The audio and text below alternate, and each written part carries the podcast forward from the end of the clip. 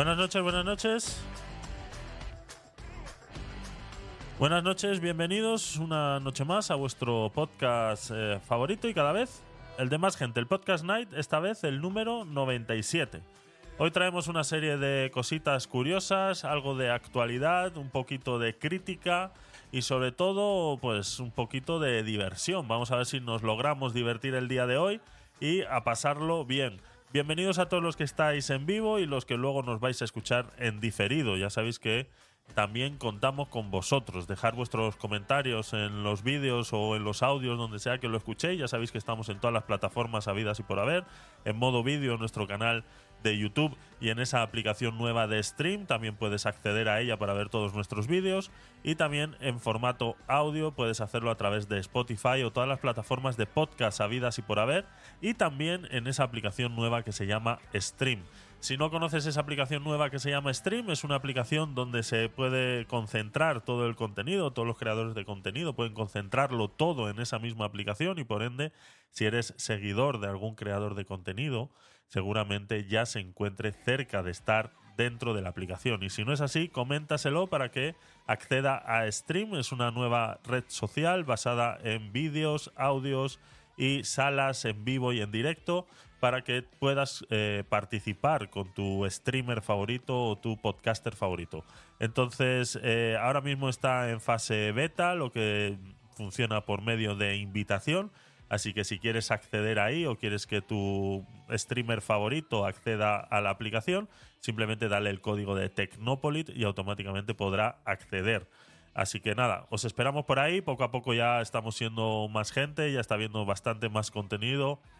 Sobre todo variedad. Lo importante es que sea contenido de variedad y que pueda suplir todas nuestras necesidades en cualquier momento. Así que poco a poco está creciendo mucho.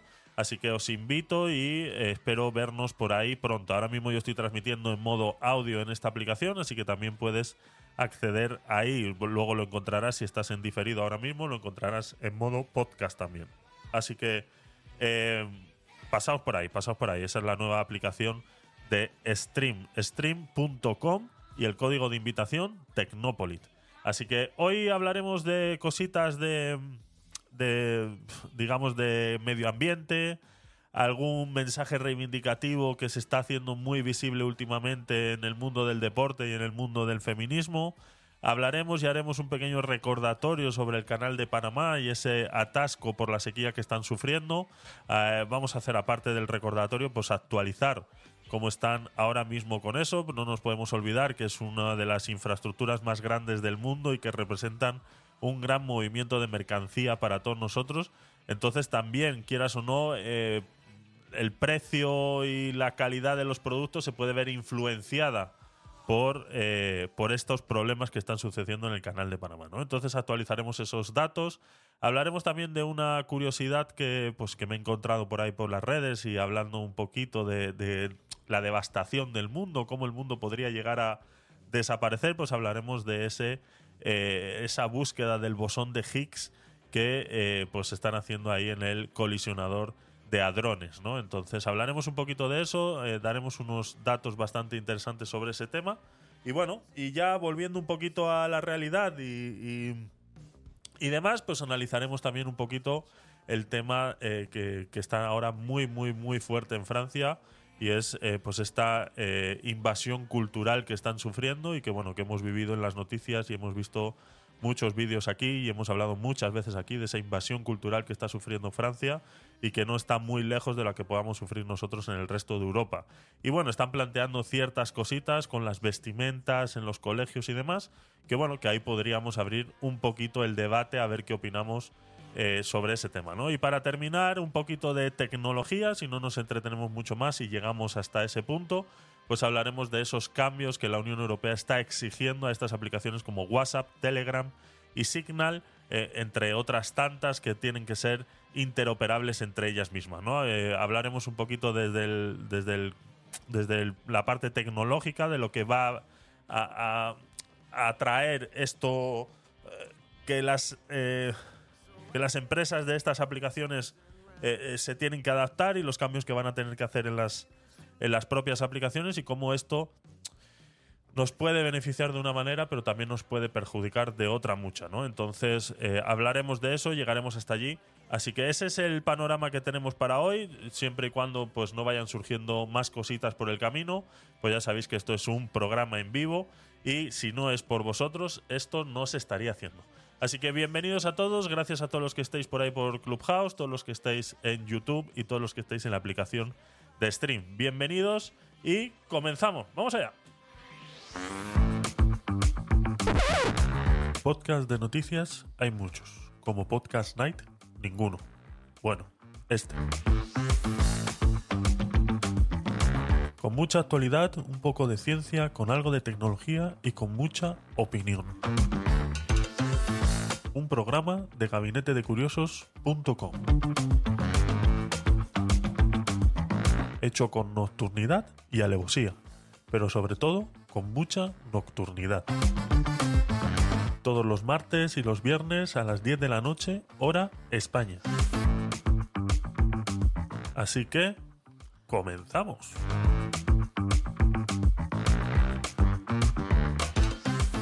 Comenzamos, comenzamos. Ya sabes, eh, puedes encontrar todo este contenido en gabinetedecuriosos.com. Si quieres seguirme en mis redes sociales, arriba a la derecha tienes todos mis enlaces. ¿En dónde? En gabinetedecuriosos.com. Venga, vamos con la primera noticia que teníamos preparada para hoy. Es una curiosidad bastante, algo que llevamos reivindicando muchas veces eh, eh, por medio de las, de las redes sociales y demás. A ver, un segundo que ya me están fallando cosas. A ver, ¿por qué no sales? Empezamos. ¿Dónde estás? Tutoriales, titulares. Titulares, aquí estás. Aquí estás, ahora sí. Vale, venga, vamos allá.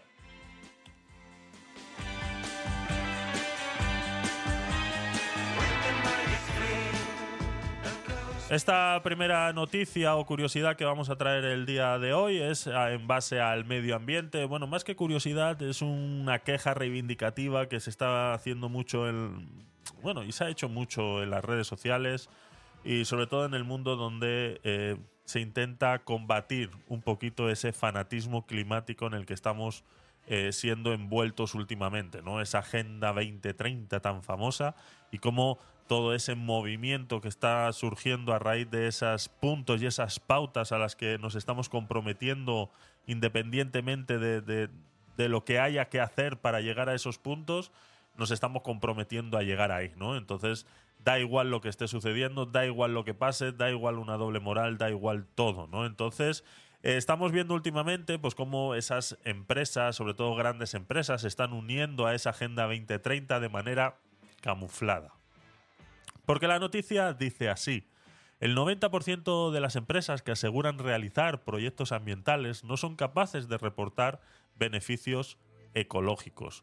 Esto es muy importante lo que estamos hablando aquí. Estamos hablando de que simplemente están jugando con nuestros sentimientos, ¿no? Eh, muchas veces hemos tenido que decidir qué empresa contratar para qué cosa y muchas veces nos hemos visto influenciados por esa cantidad de logotipos que tienen las empresas y, que dicen, no, pues nosotros cumplimos el estándar no sé qué, el estándar no sé cuántos, somos eh, ecológicamente responsables, nuestra huella de carbono cada vez es menos, eh, todo es, bueno, sabes todo eso que hacen esas empresas de manera publicitaria que al final, quieras o no, y de manera indirecta nos vemos influenciados para tomar esas decisiones. Pues bueno, los datos arrojan que el 90% de estas empresas aseguran ellas mismas, y no es nada que no se pueda corroborar eh, en esos informes anuales que arrojan todas estas, todas estas empresas, no es nada que no se pueda verificar, dicen que no son capaces de reportar beneficios ecológicos. ¿no? El medio ambiente es uno de los temas del momento.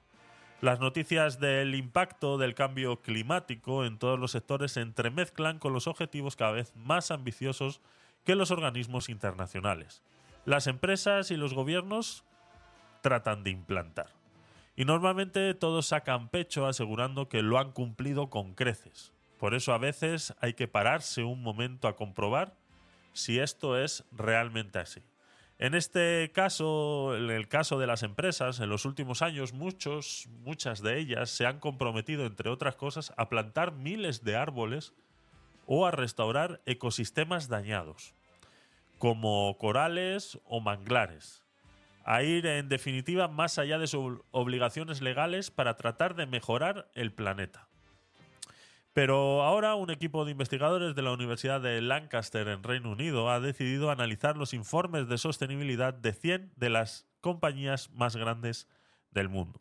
Estos son estos informes anuales que se entregan a fin de año, ya sea porque estás cotizando en bolsa o porque eh, simplemente por eh, buenas prácticas económicas eh, lo haces, ¿no? Entonces, sobre todo es de cara a los inversores, de cara a eh, futuras inversiones en estas grandes empresas que se hacen estos grandes informes y estos análisis de cómo ha ido la empresa en el último año de cara a esos nuevos inversores o explicar a esos inversores existentes por qué está yendo mal, etcétera, etcétera, etcétera. ¿no? Pues estos informes son públicos, entonces esta Universidad de Lancaster del Reino Unido ha tenido accesos a ellos y eh, pues han sacado estas conclusiones. Los autores de este estudio, de esta investigación, explican que a pesar de que dos tercios de las compañías globales aseguran estar llevando a cabo proyectos para proteger el medio ambiente, en realidad no sabemos casi nada sobre cómo lo están haciendo y si realmente han logrado sus objetivos. Una falta casi total de transparencia, que hace imposible evaluar la calidad de los proyectos de restauración de ecosistemas liderados por estas empresas pero que indica que algunas corporaciones exageran sobre todo sus esfuerzos. ¿no? Pues como digo, estas eh, eh, grandes empresas, sobre todo eh, empresas de telecomunicaciones, lo están utilizando mucho ahora, que si la huella de carbono que, dejan al tú formar parte de esa empresa, pues prácticamente están, está siendo reducida al, mil por mil, ¿no? Entonces, utilizan eso a manera de eslogan, ¿no? Y, quieras o no, pues como he dicho al principio, nos vemos influenciados por eso y llegamos muchas veces a contratar estas empresas por el simplemente hecho de que parece que como parte de nuestro dinero va a ir destinado a este, pues eh, sobre todo plantan árboles o restauran eh, sitios eh, deforestados y, y, demás, pues dices, pues bueno, pues ya que voy a contratar el Internet de mi casa, ¿por qué no contratarlo con una empresa que está siendo ecológicamente responsable, ¿no? Una empresa que al menos pues parte de mi dinero esté utilizando para plantar un árbol, ¿no? Por ejemplo. Hay muchas de estas empresas incluso que van más allá, ¿no? Que incluso de ofrecerte sus servicios de por sí, eh, eh, te, aconsejan, o, o sea, no es que te aconsejan, sino que parte de ese, de ese precio que tú estás pagando por contratar esos servicios va acarreado ese plus de que, bueno, pues gracias a, tu, a que estés con nosotros, estamos plantando X cantidad de árboles y tú eres el padrino de 10 de ellos, ¿no? Por ejemplo. Entonces eh, te empiezan a mandar correos electrónicos con fotos de estos árboles que has apadrinado y que por formar parte de la empresa o, formar, o por ser cliente de la empresa, pues estás apadrinando esos, esos árboles, ¿no? Y entonces llegan hasta, hasta el momento sentimental de eh, convencerte de esa manera. ¿no? Pues los resultados de estos estudios sugieren que en todos los sectores existe una marcada falta de rigor a la hora de definir la restauración medioambiental. Todos hablan de que se plantan miles y miles de árboles gracias al dinero con el cual tú pagas por los servicios que esa empresa te ofrece, pero realmente no se sabe si esto es así. Ellos, te, muchos, como digo, te mandan fotitos y cosas de esas y muchos correos electrónicos diciendo, eh, sobre todo en esas en esas facturas de la luz o esas facturas del agua que ves muchas eh, al fondo con un montón de logotipos que somos ecológicamente responsables, etcétera, etcétera, etcétera, y que gracias a tú eh, ser parte de la empresa has reducido tu huella personal de carbono en no sé cuánto, ¿no? O sea, un, un montón de información y un montón de datos que dices, esto realmente de dónde sale, ¿no? Pues este estudio ha arrojado que esto realmente no es cierto. O al menos no, eh, ni ellos mismos son capaces de saber si los datos que están dando son reales, ¿no? Simplemente están haciendo un estimado. Pues es muy difícil saber realmente si plantando mil árboles, eh, eh, realmente cuántos años tienen que tener esos árboles de estar plantados para realmente eh, que esa huella de carbono o esa huella de CO2 se vea influenciada por realmente esos mil árboles. O sea, aunque lo estén haciendo,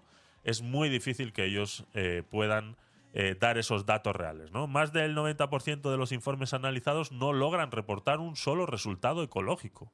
El 80% de los proyectos no revelan cuánto dinero se invierte en la restauración y un tercio ni siquiera indica el área del hábitat que pretenden restaurar.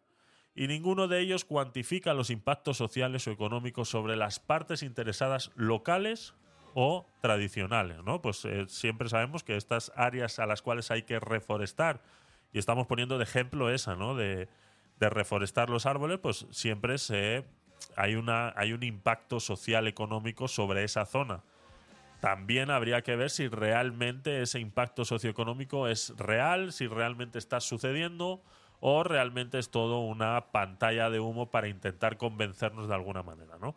Eh, unirse a esa Agenda 2030 de la que tanto se está hablando últimamente, pues está causando estos problemas. ¿no? Todos eh, hablábamos aquí en su día también cuando sacaron la normativa esa eh, sobre todo aquí en España, de los certificados ecológicos de las viviendas, ¿no? Como eh, por ley había que tener un certificado ecológico contratado, ¿no? Entonces, cómo se empezaron a hacer esas subempresas que nacían de, pues yo te hago el certificado por 400 euros. O sea, llegábamos al punto en que tú no podías alquilar un piso si ese piso no tenía ese certificado ecológico, ¿no? Entonces, hacernos eco de esa Agenda 2030 realmente está haciendo lo que plantea que esa Agenda 2030 haga? ¿O solamente son pequeños chiringuitos que se están haciendo y pequeñas herramientas que están utilizando de manera de, de publicidad o de cómo enganchar a esos clientes? Ahí ya entonces es donde empieza el problema a rozar la doble moral, ¿no? Restaurar estos ecosistemas degradados es un desafío urgente. O sea, sabemos que existen estos sistemas degradados, sabemos que se está deforestando el planeta de una manera eh, brutal. Eh, aquí muchas veces hemos traído fotos hablando del Amazonas y cómo se está deforestando a gran velocidad. Sabemos que eso existe, está sucediendo. No es, esa parte no es la mentira. O sea, la mentira no está ahí. La mentira es que estas grandes empresas tienen el potencial de desempeñar un papel vital y no lo están haciendo. O si lo están haciendo, no son capaces de saber cómo hacerlo. O sea, realmente no hay una persona responsable real en esa empresa que sea capaz de ejecutar todos estos planes ecológicos dentro de una empresa. Estamos hablando de una empresa de telecomunicaciones que se dedican a tirar cables y a contaminar lo más posible el planeta. Lo vimos eh, la semana pasada con la cantidad de cables submarinos que hay. Entonces, eh, ellos están a lo suyo. Entonces, deberían tener un departamento realmente dedicado a eso que se dedique a gestionar todo ese dinero que están supuestamente destinando, que también eso, es otra cosa, porque no se sabe realmente si están destinando ese dinero, porque como dicen los estudios, el 80% de los proyectos no revelan cuánto dinero invierten en la restauración. No revelan cuánto dinero invierten. Entonces, a ti en una factura de repente de la luz te viene que sí, que parte de tu factura está yendo a esa inversión, a esa reforestación o, o etcétera, etcétera, etcétera, pero realmente no se sabe si es así, porque en el informe anual de fin de año estas empresas no lo están mostrando. Eh, restaurar el ecosistema degradado es un desafío urgente. Entonces estas empresas ejercen un papel vital, ¿no? Con su tamaño, recursos, experiencia en logística, podrían ayudar a lograr la, la restauración a gran escala que necesitamos en muchos lugares. Y no lo están haciendo. Cuando una empresa dice que ha plantado miles de árboles para restaurar el hábitat y absorber el carbono, ¿Cómo sabemos si esto se ha cumplido, si los árboles sobrevivirán, si han sido plantados correctamente, si ha resultado en un ecosistema funcional? Porque eso es otro. O sea, realmente esto tendrían que ser expertos en biodiversidad que decidan qué tipo de árbol hay que plantar. O sea, esto no es llegar y plantar 10.000 árboles y ya está. O sea, realmente tiene que haber una comunicación con, los ayuntamientos, las zonas, los políticos de esas zonas, los responsables de esas zonas, los eh, guardabosques de esas zonas tiene que haber una comunicación y están demostrando que con estos informes esa comunicación ni siquiera existe. Entonces, em, ¿de verdad esta gente compra 10.000 árboles pequeñitos y se van y los planta? ¿Quién los está plantando? entonces eso ya te deja mucho que pensar de que realmente no se está haciendo. Entonces, eh, si el ecosistema es funcional eh, de manera de la biodiversidad o alrededor de, de manera de las personas, ¿no? Pues sabemos que tiene que ser un árbol autóctono, que luego pues no traigan plagas de cualquier otra cosa. O sea, son muchos factores que hay que tener en cuenta que no solamente es coger un árbol, llevarlo a mitad del campo y plantarlo, ¿no? En muchos casos hemos eh, descubierto en estos eh, informes que las pruebas proporcionadas por las grandes corporaciones para respaldar sus afirmaciones son insuficientes. Eh, se necesita más rigor, sobre todo más coherencia y transparencia. Y sobre todo que rindan las cuentas, ¿no? Que las cuentas sean un ejemplo de saber si realmente está, está funcionando, ¿no? Estos informes, este informe que se ha hecho a estas 100 empresas, este estudio de estos 100 informes que se ha hecho a estas 100 empresas, eh, terminan en una conclusión, ¿no? que dice así, los autores del estudio ofrecen una serie de sugerencias sobre cómo las políticas eh, pueden ayudar a mejorar la responsabilidad y la transparencia de las empresas cuando se trata de informar sobre sus esfuerzos no obligatorios de restauración ecológica. Sabemos que no es obligatorio para las empresas. Ahora mismo, eh, para las únicas empresas que existe algún tipo de obligatoriedad para ejercer o que eh, parte del dinero que ellos recaudan tenga que ser para las reforestaciones, si tienen que si tienen causa-efecto sobre su propio rubro de trabajo, ¿no? O sea, si su trabajo depende de cortar árboles, existe una ley que de cada dos, tres árboles que corten tienen que plantar cinco. O sea, me explico, ¿no? O sea, existe, son las únicas empresas que tienen ese eh, requerimiento, ¿no? Y estas otras empresas que se están uniendo a esta Agenda 2030, pues no tienen este requerimiento, ¿no? Entonces, eh, lo hacen de manera eh, altruista, pero realmente están recibiendo mucho más beneficio de nosotros que el planeta de ellos.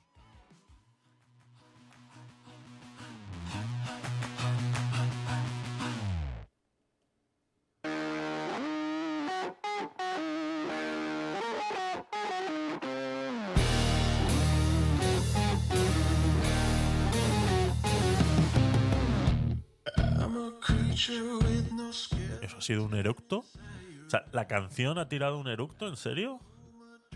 ¿Cómo es esto posible? A ver. ¿Dónde estás? Willpower. A ver, espera. Espera, espera. Esto hay que ponerlo de nuevo. A ver. No, esta. Atención, atención. ¿Vale? A ver. Sí, sí, sí. Un eructo, un eructo, confirmado. Confirmamos eructo. Confirmamos eructo, sí, señores. Confirmado.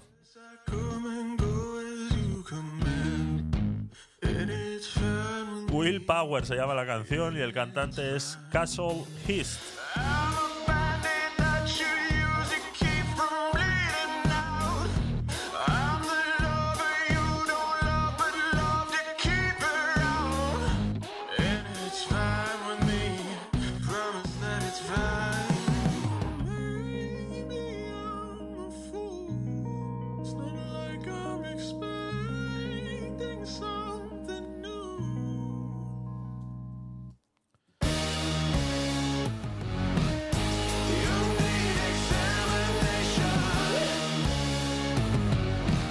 Vamos con la segunda noticia, lo segundo que teníamos eh, preparado por aquí.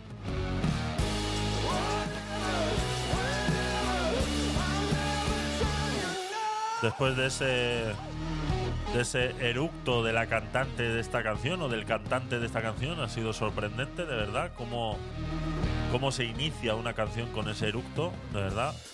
ha sido apoteósico ese inicio.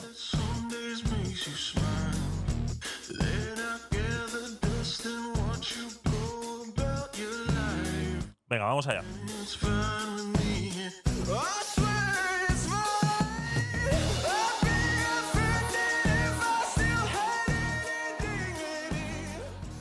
Después de que la selección española femenina de fútbol ganara el Mundial, eh, se han levantado ciertas dudas, ¿no? ciertas cuestiones, ciertas reivindicaciones en el mundo deportivo femenino. Esto sucede cada vez que alguien, eh, una mujer, destaca en el deporte, ¿no? Destaca en su. Eh, eh, pues eso, en su deporte, ¿no? Es que.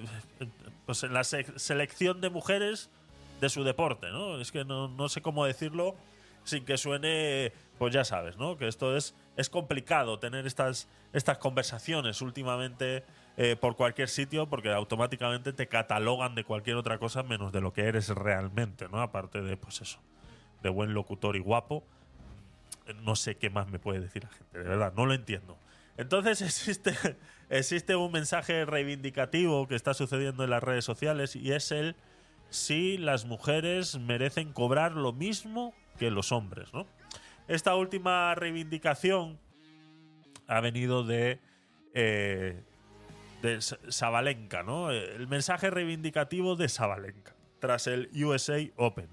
Las mujeres merecemos cobrar lo mismo que los hombres, decía, ¿no? Eh, la bielorrusa Arina Sabalenka, tras el USA Open, en la que perdió contra Coco Gauff, lanzó un mensaje a los mandamases del tenis. Las mujeres nos merecemos cobrar lo mismo que los hombres. Eh, Arina Sabalenka lo ha dejado claro en una rueda de prensa. La tenista bielorrusia, tras perder en la final del USA Open ante Coco Gauff, lanzó un mensaje reivindicativo y en el que quiso poner en valor el gran trabajo de las mujeres y el sacrificio que realizan en el mundo del tenis. Lo único que puedo decir es que creo que las mujeres merecen que les paguen lo mismo que a los hombres. Y continuó, nos sacrificamos mucho y trabajamos duro, muy duro. No es como si no estuviéramos haciendo nada. Si el nivel, sí, dice, sí, el nivel será diferente. Los hombres son más fuertes y serán más fuertes. Pero nosotras trabajamos mucho. Merecemos que nos paguen lo mismo. Ah, esta reivindicación realmente pues eh, da bastante o deja bastante que desear. Eh, eh, destaca o, esta chica está un poco confundida y es ejemplo del Estado social comunista del que es víctima, ¿no? es bielorrusa. Entonces es víctima de, ese Estado social comunista. El Estado social comunista, pues no voy a ponerme a dar yo aquí una clase de política ahora mismo, pero todos sabemos de qué carecen, ¿no? Y qué es lo que promueven y de qué manera lo promueven, ¿no? Es normal que dentro de un mercado capitalista, bienvenida eh, Harina, bienvenida al mercado capitalista, el precio de tu trabajo se ve influenciado por lo que produces. Y el deporte, harina, no escapa de eso. Ahora bien, vamos a darle una pequeña vuelta a esto, ¿no? Porque a mí realmente yo entiendo que estas reivindicaciones se den y que muchas mujeres no se vean, eh, eh, no sé, visibilizadas por, por, lo que ganan en comparación al esfuerzo que hacen y demás, ¿no? en relación a cuando ganó la selección española femenina de fútbol, ganó el Mundial, salieron a prácticamente decir lo mismo, ¿no? Que cómo era posible que las mujeres no ganaran lo mismo que los hombres en el fútbol, ¿no? Pero claro, ahí hay una cuestión diferente, ¿no? Y a mí me surgen bastantes dudas en relación a esto y he intentado averiguar, pero no hay mucha información al respecto sobre cómo realmente es esto, ¿no? Si nos vamos al mundo capitalista como sí, como es el USA Open o como puede ser cualquiera otra competición deportiva alejada ¿vale? Porque aquí es donde quiero hacer esa, esa pequeña diferencia y en la, que quiero que veamos esa pequeña diferencia y que en un sitio la reivindicación sí podría ser válida, pero en otro no. En la que vuelvo y repito, no es válida, es en ese mercado capitalista en el cual el deporte también se ve influenciado en todas esas competiciones alejadas de todo lo que tenga que ver como el otro lado, que es la reivindicación, la, representación de un país, ¿vale? Entonces, en esos eh, comicios deportivos, como el USA Open, la Liga de Fútbol Española o cualquier otra cosa, está claro que eso depende de lo que tú produces. Si tú no eres capaz de entender que tú ganas en relación a lo que tú produces, pues chica, realmente tienes un problema grande. Pero ya yo sé cuál es el problema, tranquila, que yo te lo voy a decir. El problema es que vives en un Estado social comunista. Entonces, Estado social comunista está propenso a inculcar desde muy pequeños que el que tiene más tiene que dar más para que los que tienen menos puedan vivir más o menos igual, ¿no? Vale, pues muy bien. Pues esto no funciona. Bienvenida al mundo real. Eso no funciona, se ha intentado implementar durante muchos años y durante muchos siglos y no funciona. Eso es un libro que leyeron mal mucha gente y no supieron ni siquiera ponerlo en práctica ellos mismos. Así que bienvenida a esa parte del mundo que es así, ¿no? Entonces, si tú tienes realmente ese problema de que tú estás haciendo esa reivindicación y que tú crees que sí, eh, dice, sí, el nivel será diferente, dice, ¿no? Los hombres son más fuertes y serán más fuertes, pero nosotras trabajamos mucho. Merecemos que nos paguen lo mismo. A ver, eh, Arina Sabalenka. Yo entiendo esta reivindicación dentro del mundo capitalista si la competición fuera mixta, por ejemplo. Si la competición fuera mixta, podría entender que el esfuerzo que se hace para competir en esa misma competición pudiera verse eh, eh, influenciada por eso, ¿no? Porque al fin y al cabo la competición es la misma, son los mismos, por, poner un ejemplo, el 400 metros libre mixtos, existieran, que creo que ni existen por lo mismo.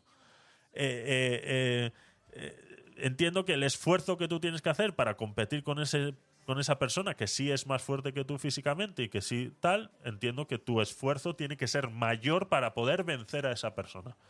Pero por eso es que los deportes de fuerza y todo esto eh, se ven divididos por sexo. Por lo mismo, para que los hombres no tengan esa superioridad de fuerza sobre las mujeres a la hora de competir, ¿no?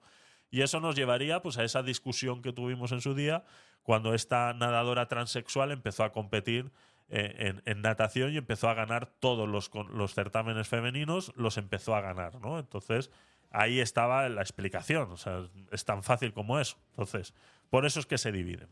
Si en caso tal existiera una competición mixta, entiendo que igual tu reivindicación tendría que valer. Porque al final el contenido es el mismo. El, hombre que va a ir a ver ese partido de fútbol eh, mixto eh, te va a terminar viendo a ti. Entonces tú estás siendo parte de ese producto que al final está generando unas ganancias que sí. Entonces sí tendrías que ganar lo mismo que ese hombre que está compitiendo conmigo en ese mismo evento. Porque eh, el resultado va a ser el mismo. Al fin del evento se sacan cuentas y se dice, pues mire, hemos venido 300.000 entradas a 50 euros cada una, pim pam, esto para ti, esto para él, etcétera, ¿no? Entonces la división tendría que ser equitativa. Ahora bien, para darle una vuelta a todo esto, los deportistas cuando representan a su país cobran lo mismo. Me imagino que hay una contraprestación, independientemente de si ganan o si pierden. Eso es un buen detalle. Porque aquí ya no estamos hablando de si esta mujer o este hombre ganan una competición. Ya solamente con el simplemente hecho de representar al país, ya deberían de ganar lo mismo. Aunque las competiciones sean diferentes. En las Olimpiadas se pagan entradas a la gente que va a ver las Olimpiadas. O sea, existe un producto como tal que se puede cuantificar si realmente el beneficio que genera la competición femenina de 400 metros libres versus la competición masculina de 400 metros libres, realmente se puede cuantificar si la gente que ha ido a ver ese evento es mayor que la que no ha ido a ver ese evento.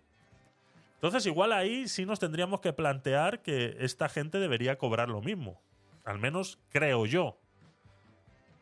Creo yo, ¿no? Entonces, es un pequeño punto que traigo, que traigo ahí para eh, eh, que, pues tengamos esa pequeña duda de realmente qué sucede en esos comicios, sobre todo los eh, donde estas personas nos representan deportivamente, ¿no? Entonces, es posible que igual ahí esa reivindicación sí se tendría que hacer, pero es que desconozco muchos datos. En cambio, en un partido de fútbol sí te puedo decir, pues está que si la venta de camisetas de los deportistas, que si las entradas al partido, que si el partido está el contra cual, pues ganan tanto, si el partido está el contra igual, ganan otra cosa. Eh, hay un montón de factores que podemos cuantificar, por lo cual el fútbol masculino gana mucho más dinero que el fútbol femenino. ¿no? Eso eh, se, de manera indirecta eh, yo he puesto el ejemplo muchas veces a estas reivindicaciones que han llegado a mis oídos muchas veces, ya sea a través de Twitter o a través de cualquier otra red social. Yo he puesto de ejemplo algo, ¿no? Algo que en el marketing lo tenemos muy, muy, muy asimilado y sabemos muy bien cómo funciona a la hora de hacer un evento, sobre todo un evento cuando existe esta parte diferenciada de sexos, ¿no? Eh, cuando tú tienes eh, que organizar un evento en la cual esta parte eh, diferenciada de, sexos lo tienes que plasmar, tienes que tener en cuenta muchas cosas a la hora de hacer el evento para que sea rentable como en, torno del marketing y demás, ¿no? a ver, nos dice Marcos por aquí, dice, mira las casas de apuestas, es un referente inigualable que cuánto mueve cada deporte, un reflejo del interés genuino. Exactamente, exactamente, es un ejemplo, es un ejemplo de las para sacar, para sacar detalles es, un ejemplo muy, muy, muy bueno. Mirar las casas de apuestas, eso es. Entonces, eh, yo pongo de ejemplo muchas veces el evento que hizo Ibai con Piqué, la Kings ese evento que hicieron muy grande aquí en Madrid, en el, en el campo del Atlético de Madrid, eh, cometieron un error muy grande. Y es, existe la Kings League, que es de hombres, y existe la Queens League, que es de mujeres.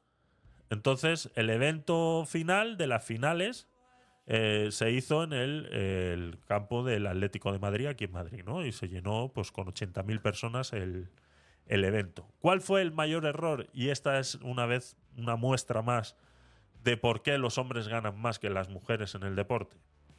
El error que cometieron a la hora de hacer ese evento es poner primero el evento de los hombres. Cuando terminó el evento de los hombres, que era una semifinal y una final, o dos semifinales y una final, creo que se dieron tres partidos de hombres y luego tres de mujeres, o algo así creo que fue. Cuando terminaron los partidos de los hombres, prácticamente el 50% del estadio se fue. Se vació automáticamente. La gente se levantó y se fue. Dijeron, pues ya está, no les interesa ver a las chicas. Que lo hacen muy bien, que juegan muy bien, que sí, y que igual posiblemente el fútbol sea uno de los deportes más machistas que existen y que las mujeres tienen mucho trabajo que hacer para llamar la atención y que sean igual de aceptadas eh, eh, entre los aficionados del fútbol.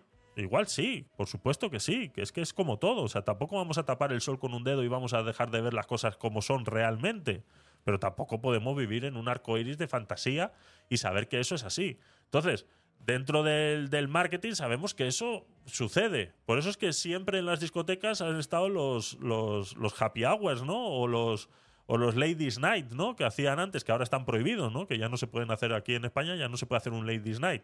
O sea, ya no puedes dejarle la entrada gratuita a las mujeres. Antes eh, tú hacías la entrada gratuita a las mujeres en las discotecas porque sabías que los que realmente iban a pagar eran los hombres. Y para que un hombre fuera a una discoteca tenía que haber mujeres dentro. Entonces, lo primero que hacíamos en marketing, cuando gestionábamos discotecas y demás, era atraer a las mujeres. Era lo que buscábamos, atraer a las mujeres, que eran las primeras que entraban y se tiraban dos horas dentro de las discotecas, ellas solas, bebiendo y demás, y luego entraban los hombres y pagaban su entrada y la de ella. ¿Vale? O sea, si la entrada normalmente son 10 euros, pues pagaban 20. O sea, realmente estaban pagando su entrada y la de una de las muchachas que estuviera ahí adentro. Eso ha sido así siempre. Ahora no sé cómo lo estarán haciendo las discotecas porque esto está prohibido. Esto es, esto, pues ya sabemos, el Ministerio este de Igualdad eh, cree que esto es un atentado contra la integridad de las mujeres o alguna cosa así. Yo no creo que esto sea así. Yo me imagino que al igual que los hombres van a las discotecas porque hay mujeres, las mujeres también querrán estar con hombres eh, en las discotecas, ¿no? creo yo, o igual en menos cantidad. Si es verdad que muchas veces sabemos que las mujeres son capaces de divertirse entre ellas mismas y no pasa nada, ¿no? Entonces, entonces, no lo sé. O sea, son cosas que no podemos dejar pasar y que son cuestiones que suceden, ¿no? Entonces, ese evento que hizo Ibai con Piqué, pues estaba mal hecho. Porque tú sabes que eso va a pasar. O sea, si realmente hubieras estudiado un poquito de marketing, tú sabes que eso va a suceder. Entonces, lo primero que tenías que haber hecho era poner el evento de las mujeres para que el evento de las mujeres sea visto. Los hombres que van a ver el tal no saben cuál es el inicio. Tú vas a ir a primera hora porque sabes que si no te quitan la primera fila, porque no sabías si, no sé si es por, por, asiento o lo que sea, ¿no? Pero al fin y al cabo, tú no sabes cuál es el, el organigrama que van a llevar. Entonces, tú vas, lo ves, te encuentras con que los tres primeros partidos son de mujeres. Si no los quieres ver, pues te sales, te vas afuera a fumarte un cigarrillo al lado de tu coche y ya está, pero la gran mayoría se hubiera quedado.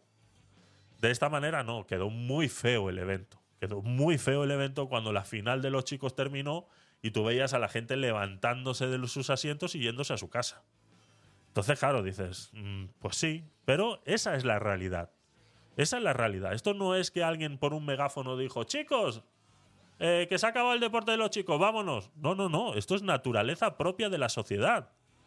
Esto es el ejemplo vivo de la sociedad. Esto no es una secta que está siendo que ya te digo, que ha salido uno con un micrófono. Venga, hala, se acabó, vámonos. No, no, nadie ha dicho nada. O sea, entonces es un ejemplo de la sociedad. Es un ejemplo que no podemos tapar y que no podemos olvidar de que eso es así. Entonces, ¿qué tenemos que hacer para que eso no pase? Pues una de las cosas hubiera sido esa que hubieran empezado con el, eh, eh, eh, con el evento de las chicas y luego con el evento de los chicos y mucha gente más lo hubiera visto. Igual esa oportunidad de ver a esas chicas, a esos hombres que, que, por otra razón no se han quedado, igual despiertas un conocimiento nuevo en ellos y dices, pues mira, pues igual a partir de ahora voy a ver más a las chicas, por ejemplo. No sé, Marcos, buenas noches, ¿qué tal? Bienvenido. ¿Qué tal? Buenas noches. Pues mira, tienes, en ese aspecto tienes toda la razón. Es un error completo de marketing. Los que hemos estudiado un poquito en esta disciplina, pues efectivamente, como bien dices, eh, hubieran puesto primero el femenino, luego el masculino, y así das la oportunidad a las personas de que vean una disciplina o que vean algo que a lo mejor, pues por simple condicionamiento, por, por costumbre, por cultura, por lo que han aprendido en su casa, pues a lo mejor no hubieran visto jamás. ¿Vale? Eh, es, como un discovery de Spotify, ¿no? Venga, voy a ver qué descubro hoy. Pues ya está. o es como el, telonero, ¿no? En los conciertos. Es como el telonero de los conciertos. Si no, no lo conocería nadie. Si pones al telonero al final del concierto principal, no lo ve nadie, ¿no? Totalmente, has puesto el mejor ejemplo, realmente. Y no está mal que sea así. O sea, eh, el, mundo está como está ahora, vale. ¿Queremos hacer cambios? pues como se han hecho cambios siempre, a través de la educación, a través de la promoción, pero no a través de forzarte. O sea, a mí lo que me parece un error es que intenten, me parece un error de concepto porque lo único que provoca es resistencia, que intenten imbuirme a mí a una disciplina que a lo mejor nunca me llamó la atención a través del discurso de la vergüenza, de hacerme sentirme avergonzado de que no participo o que no apoyo tal o cual cosa. Eh, me parece un error porque lo que genera, como te digo, es una resistencia. Es, como cuando estás recogiendo tu, habitación y tu madre te grita, a ver cuándo recojo la polla de la habitación. Exacto. Y en ese momento te, te de decir, pero si ya estaba haciéndolo, déjame en paz. ¿Sabes? Entonces te, pones a la defensiva. Mira, eh, yo soy una persona que a mí personalmente el fútbol nunca me ha gustado.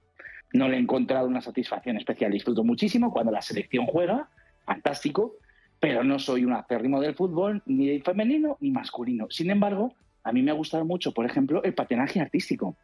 Y yo no he visto jamás que en el patinaje artístico le hagan sentir mal a la gente por no verlo, por no apoyarlo más o por lo que quiera que sea. Es más, más bien al contrario. O sea, si he recibido alguna, en alguna vez algún comentario machista de, hostia, tío, qué tío más raro eres. O sea, te gusta el voleibol y te gusta el patinaje artístico. Parece que solo te gustan los deportes tradicionalmente de chicas. ¿Vale? Y me ha pasado eso. Entonces, ¿qué, entiendo? Pues si yo un día, por lo que sea, pongo como me sucedió la 2 hace un montón de años y vi a gente haciendo patinaje artístico y dije, ostras, qué guay, y me quedé viéndolo, pues bienvenido sea, pero jamás me han empujado a verlo, jamás me han hecho sentir que estaba haciendo algo mal por no, por no, por no poner la televisión a ver si Sergei Pulchenko daba tres o cuatro vueltas más que otra persona. Y jamás he visto tampoco a, los patinadores masculinos andar quejándose de que era un deporte mayoritariamente femenino y con un público mayoritariamente femenino. Se ha intentado promocionar, se ha intentado dar un poco de vida, se le ha dado más presencia. Oye, mira, sabes que está la final masculina, está la final femenina. Y, a ver, tengámoslo claro, la final femenina de patinaje artístico siempre ha sido masiva la, asistencia y en la masculina pues quizás no ha habido tanto. Igual que, por ejemplo, con la natación sincronizada. Hace muy poquito que un, que un hombre se ha llevado una medalla a la natación sincronizada y ha empezado a llamar un poquito la atención. ¿Por qué? Porque ha conseguido un logro que nunca antes se había hecho, ha llamado la atención de personas y hay más hombres que están empezando a ver la natación sincronizada masculina. Entonces, creo que siempre ha sido así. Cuando alguien rompe un hito, una barrera, o hace un logro que llama la atención de los demás, o empieza a destacar eh, de una forma excepcional, es decir, por encima de la media, ahí recién empieza a llamar la atención y nos fijamos y decimos, ¿cómo juega esta gente, tío? qué bien. Ahora que estoy en México, y con esto ya acabo porque no quiero robar mucho tiempo, ahora que estoy viviendo en México, tengo que deciros que el fútbol femenino en México tiene muchísimo tirón.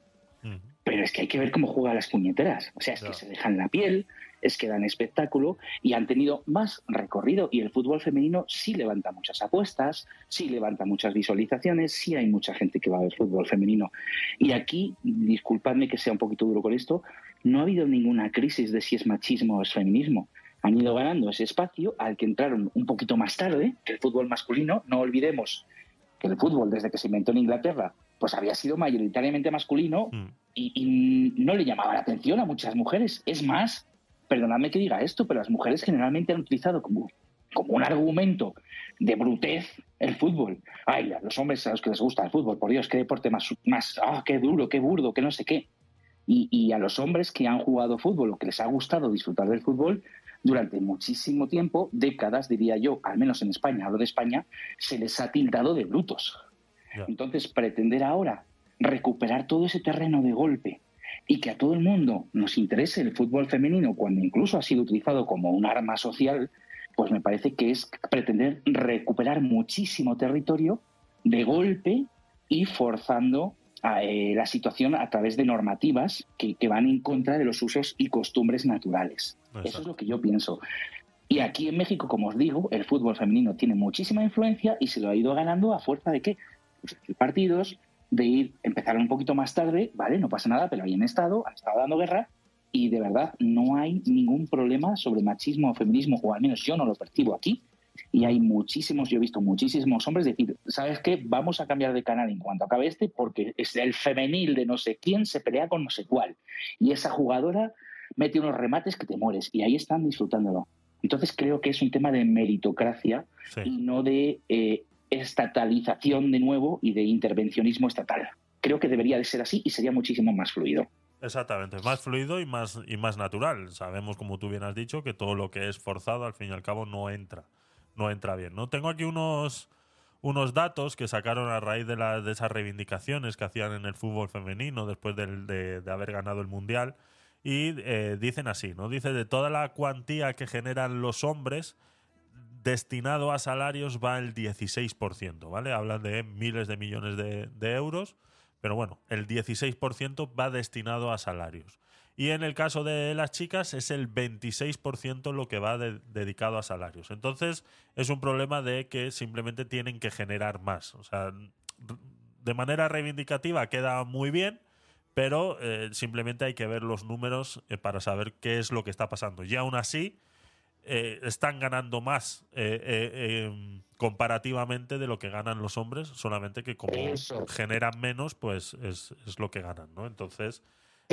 Eso, es, perdona, perdona Javier, sí, a decir, ese es un, ese es un detalle súper importante y de nuevo, que no lo digo con ánimo, con animadversión, lo digo para constatar un hecho científico cuantificable y real. Una mujer que juega en el fútbol femenino en España recibe un sueldo mínimo, creo que es de 18.000 euros. Entonces, si tú contrapones ese sueldo versus las entradas, versus la venta de retransmisiones, el merchandising, todo eso, y lo contrapones con lo que gana un hombre y lo que produce, te das cuenta de que al final eh, están ganando casi un 20 veces más comparativamente tienen un sueldo 20 veces superior. Y no olvidemos una cosa, que la ley del trabajo dice sumamente claro que por la misma, y habla de valor, eh, cuidado, no habla de ejercicio, habla del valor. Eh, una persona dos personas, perdón, independientemente de género, sexo, religión, lo que quieras, altura, edad, me da lo mismo. Dos personas ocupando el mismo puesto y generando el mismo valor, y lo dice la ley, deben de cobrar lo mismo. Así es. ¿Ok? Entonces, en este caso, se está incluso contraviniendo esa ley. Y vuelvo a lo mismo, no lo digo para frenar el camino de las mujeres hacia la consecución de eh, tener una equiparación salarial con los hombres en el fútbol cuando finalmente pues ganen ese territorio, ganen esa plaza y todo el mundo vaya a verlos y, se monte el pollo padre cada vez que juegan las del Getafe contra las del Barça. mientras eso no suceda, hay, que hacer un camino. Y creo que forzar ese camino con intervencionismo como es esto, que yo puedo decir con la ley en la mano y con datos en la mano, que realmente están ganando 20 veces más por el mismo trabajo que un hombre, mientras esto suceda, personalmente creo que lo que van a hacer es frenar muchísimo ese avance que debería de haber sido muy natural a través de la promoción, a través de la educación, concienciación, merchandising, lo que quieras, que es como se han empezado todos los deportes. Así es, así es. Pues eh, poco más sobre este tema. Pedro, buenas noches. No sé si quieres comentar algo sobre esto. Buenas noches, no, es que estaba, recién estoy integrándome, estaba echando una ducha, ya, ya más o menos me estoy, me estoy poniendo al, tanto. Al tanto. Eso es. Sí, sí, sí. Pues nada, bienvenido Pedro, gracias por, por eh. pasarte. Eh, buenas noches para Miguel, Charo, Lil Mama gracias por pasarte. Leire, Carla, gracias por estar por ahí. Y por aquí, Pericles, gracias por estar por ahí. Azulá, eh, Beblas, gracias por pasaros por Stream. Ya sabéis esa nueva aplicación en la cual tenéis el enlace a los que estáis en Clubhouse, lo tenéis ahí arriba, podéis entrar en esa nueva aplicación con mi código de invitación Tecnopolit. Ya estamos eh, transmitiendo por ahí, entonces eh, poco a poco, poco a poco vamos haciendo la comunidad por ahí. pues ya está, seguimos, venga.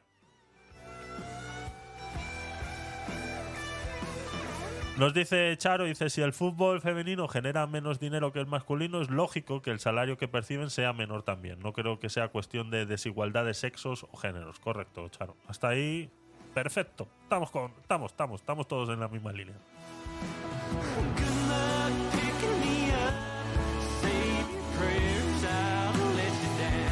Saludamos también a Aldo, Miguel, Mabel y Giovanni. Gracias por pasaros también por Clubhouse.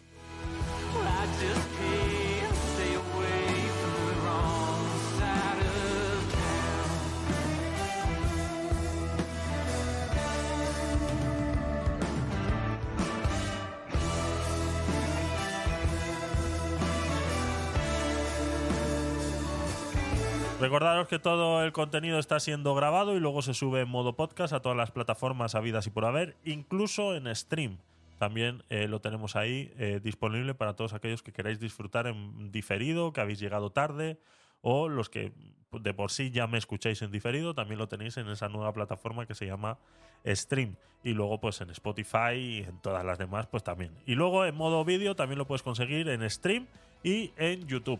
Así que dejar vuestros comentarios por ahí, porfa, venga. Pero que sean coherentes, no como el del otro día.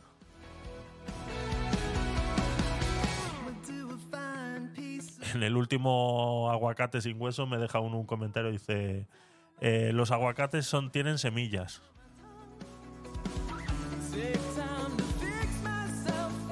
Los aguacates tienen semillas me dice uno. Imagínate es que esto es increíble. O sea después de, entrar en el vídeo ver de lo que iba con lo único que se ha quedado con el título del programa para decir que los aguacates eh, tienen semilla. Bueno pues nada le he tenido que dar un poquito de cátedra para que se ubique, porque realmente estaba muy, muy, muy desubicado estas personas, de verdad. Es la ignorancia. Es que la ignorancia, la ignorancia lo que tiene es que es muy atrevida. Es muy atrevida la ignorancia.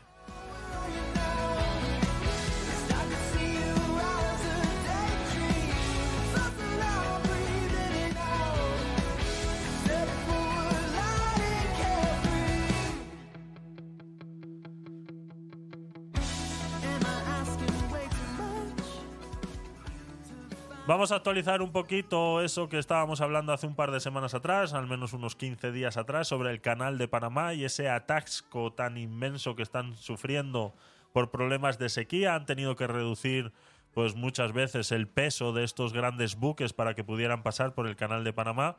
Y bueno, vamos a actualizar un poco los datos porque están sucediendo cosas que a mí me han llamado bastante la atención, que entiendo que en un mundo capitalista esto suceda, pero conociendo a mis queridos amigos panameños y sin querer ofender a nadie, eh, recordar que yo vivía ahí más de 15 años, entonces los conozco muy bien, sé cómo funciona, sé cómo se ha estado tratando el tema del canal y bueno, hay ciertas, eh, al fin y al cabo eh, somos latinos, entonces los latinos somos propensos a hacer varias cositas, cositas bastante raras, ¿no? ¿Qué haces?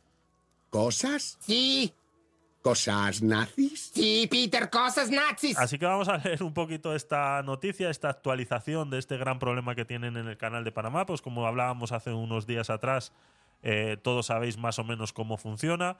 El canal de Panamá es el pilar clave en la economía mundial, ¿vale? Es uno de los pilares claves de la economía mundial, principalmente porque sirve de enlace entre dos océanos. Uno por donde pasa casi el 6% del comercio mundial y el 40% de los contenedores estadounidenses, lo que se traduce en unos 12.000 barcos al año cruzando y que de estos 12.000 barcos representan a 160 países. Pero el canal vive hoy una crisis sin igual. Se está quedando sin agua por la sequía. Una cola de barcos se amontona a la espera de poder utilizar el canal y el ritmo a este se ve bastante lento. El, último vídeo que subí en relación a esto eh, recibió una serie de comentarios en, el canal eh, de YouTube haciendo referencia a que la foto que puse de portada pues no era realmente un atasco, ¿no? que eso prácticamente se ve así siempre. Tienen razón, es verdad. Simplemente ha sido una manera de representar y de llamar la atención para que la gente viera el vídeo, ¿vale? O sea, que es que hay que explicarlo todo. Si es verdad, si tú te asomas ahí al lado, al lado del, Pacífico, vas a ver una inmensidad de barcos que están esperando para poder acceder. Estamos hablando que diariamente eh, no pueden pasar más de 16, 14 barcos, 16 barcos al día trabajando 24 horas al día. Por ende está claro que siempre se va a ver como un pequeño atasco en esa zona. Y sí, la foto pues sí, es verdad, no es realmente de lo que estamos hablando, ¿no? Porque realmente el atasco como tal no es un atasco, o sea, no es que están, se están acumulando muchos más barcos ahí y tal, sino que simplemente está yendo más lento, están tardando más días de lo normal, por ende eh, es así, ¿no? Pero bueno, hay que explicarlo todo porque siempre hay un ofendido por ahí que, que, le gusta. Adelante, Marcos. Entiendo que el atasco, coño, estará en la costa, en cercanías, y estarán haciendo igual que cuando hay un atasco en un aeropuerto, no se ven 16 aviones batiendo las alas, exactamente. están dando vueltas. Exactamente, exactamente, así es. Pero hay que explicarlo, hay que explicarlo todo porque siempre hay un, un ofendido de turno. Eh, esta cola de barcos se amontona a la espera de poder utilizar el canal, ¿no? Y el ritmo que ahora mismo es, es bastante lento. Como digo, más o menos entre 14 y 16 naves pueden cruzar al día.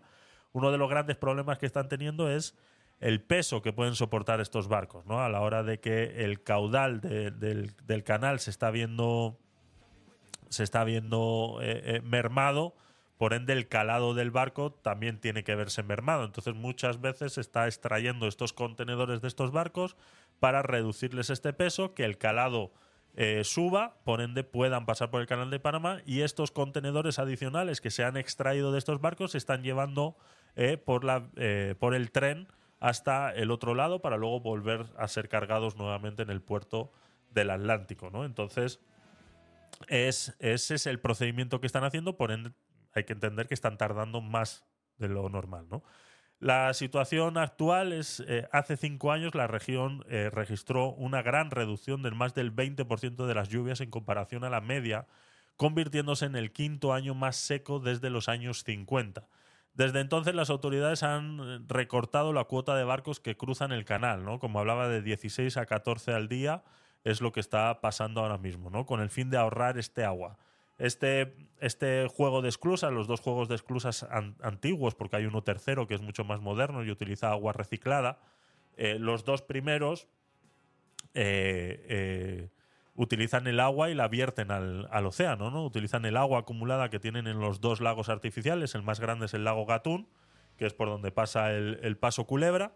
Y esta agua luego se vierte al océano. Por ende, si no llueve, este agua eh, quieras o no, eh, se va gastando. A la vez que se va gastando, al ser eh, también parte de, este, de estos lagos están alimentados por el río Chagres, pero no es capaz este río de poder mantener ese flujo de gasto de agua continuo, ¿no? Entonces, las lluvias forman parte de, la necesidad de este sistema de, de transporte marítimo, ¿no? Entonces, es, un problema que llevan ya muchos años eh, acercándose, pero ya cada vez están viendo cómo se les echa el, trabajo encima. ¿no? la última vez que hablamos sobre esto, pues hacíamos esa pequeña observación en, que, en qué estaban haciendo en Panamá. Bueno, pues han hecho este tercer juego de esclusas que es para los eh, barcos mucho más grandes, con mucho más calado y, y todo, y se utiliza agua reciclada, ¿no? Por vasos comunicantes, se va cambiando el agua de, un, de una esclusa a la otra, y luego por bombeo se vuelve a subir arriba del todo y luego vuelve, vuelven a utilizar ese agua, ¿no? Entonces, por esa parte ya es un gran avance, ¿no? ¿Qué es lo que está sucediendo ahora? ¿Vale? Y esta es la actualización de este pequeño recorderis para los que no estabais al tanto del problema que estaba sucediendo. ¿Qué es lo que está pasando ahora? Que claro, que vivimos en un mundo capitalista, en que hay barcos que necesitan cruzar antes que otros. Entonces se ha, iniciado unas subastas en las cuales se subasta el precio de eh, poder cruzar antes. Esto ha llevado a que haya menos barcos en tránsito y al mismo tiempo eh, lleven menos carga, con una cola de más de 100 embarcaciones. Muchos barcos están optando por pagar desorbitadas cantidades de dinero para saltarse la cola. Atención, hasta 2.4 millones de dólares pagó un transportista anónimo hace unos días atrás en una subasta que están llevando a cabo las autoridades para poder pasar lo antes posible. Hasta 2.4 millones de dólares. Eh, la vez pasada, si mal no recuerdo, hablábamos que el costo normal, natural de estos buques de carga anda entre los 250.000 y el millón de dólares, o sea que aquí estábamos hablando de más del doble del precio normal para poder pasar, ¿no? Todo, toda una subasta para pasar. Según ha avisado la compañía naviera Avance Gas, las autoridades del Canal de Panamá están organizando subastas para quienes deseen evitar las colas. Las pujas más altas normalmente llegan por parte de transportistas de gas licuado de petróleo o gas natural licuado. Y ahora, y ahora, y ahora es eh, donde os, ahora es donde, donde, donde os voy a hacer clic ahí en el cerebrito ese que tenéis. ¿Sí? Clic. ¿Sabéis quiénes son los dueños de estas empresas que pagan todo este dinero, que mueven gas licuado de petróleo y gas natural licuado y que cruzan por el canal de Panamá y que son parte de ese 40% de contenedores estadounidenses? A ver, déjame, déjame que intente hacer una apuesta. A Son ver. los mismos inversores del, del canal de Panamá. Exactamente. Aquí nuestro querido Biden y su hijo son los eh, precursores de estas grandes compañías que mueven este gas licuado. Entonces sí, los que crearon el canal de Panamá en parte son eh, los dueños de Clubhouse, nos dice Miguel Ángel. los dueños de Clubhouse. Puede ser, puede ser, Miguel. Puede- Después de los cambios que han hecho en Clubhouse, puede ser que, estén ganando muchísimo más dinero y sean capaces de invertir en, todo esto. Seguramente que sí. Seguramente que sí. Pues Estados Unidos es uno de los eh, mayores eh, inversores a la hora de, de gastar en el movimiento de estos contenedores y eh, aparte de ser el 40% de contenedores estadounidenses, los que mayores, el país que, que más mueve gas licuado y de petróleo y gas licuado natural es Estados Unidos, ¿no? Y hablábamos eh, hace mucho tiempo atrás sobre eh, eso que cuando eh, nuestro querido presidente Pedro Sánchez hacía referencia al Sáhara Occidental y cómo nos ponía esa piedra en el camino con Argelia y, y que era nuestro principal proveedor de gas y cómo se cerraba las puertas el tema de Rusia y Ucrania y cómo de repente salía nuestro querido colega Biden de manera eh, eh, eh, de superhéroe a decir no os preocupéis que si os tenemos que enviar gas nosotros desde aquí para allá os lo enviamos. Bueno, pues ahí están, ahí están, ahí están los barcos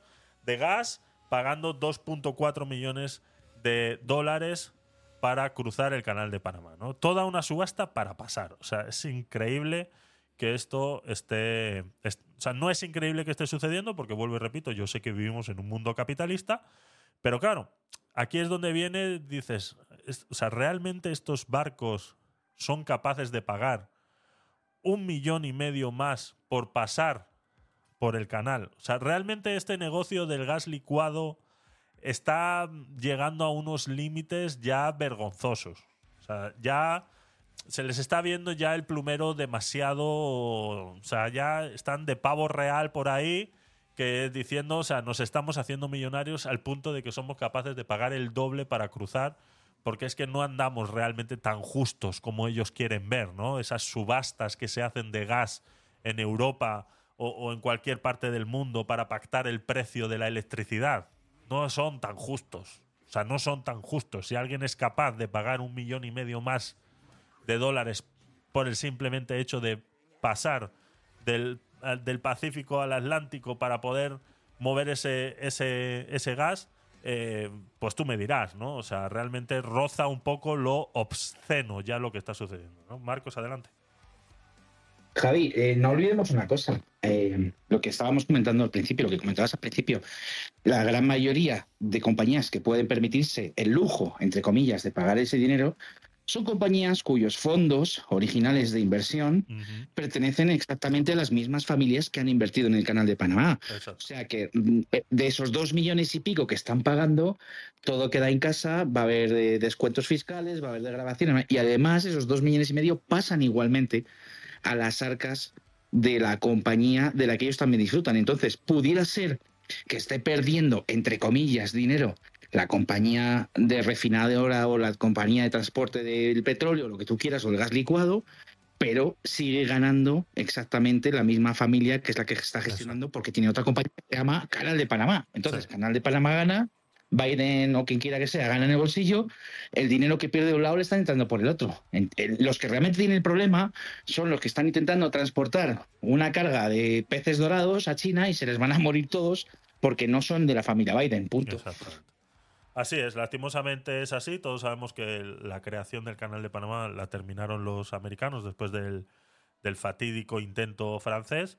Y eh, a pesar de que es, eh, forma parte del- del de manos panameñas, que en, en 2019, eh, 2009, 2009, si no me equivoco, fue en el momento en que pasó a manos panameñas, aún así existe una concesión de más del 60% eh, eh, en manos americanas, ¿no? Entonces estas manos americanas, quieras o no, eh, forman parte de todo este círculo, como bien acaba de comentar Marcos, la noticia sigue diciendo que no es la primera vez que pasa. El gigante naviero Maersk explicaba en otro reportaje en el Wall Street Journal que el peaje normal para cruzar el canal fuera de una subasta ya es de 400 mil dólares.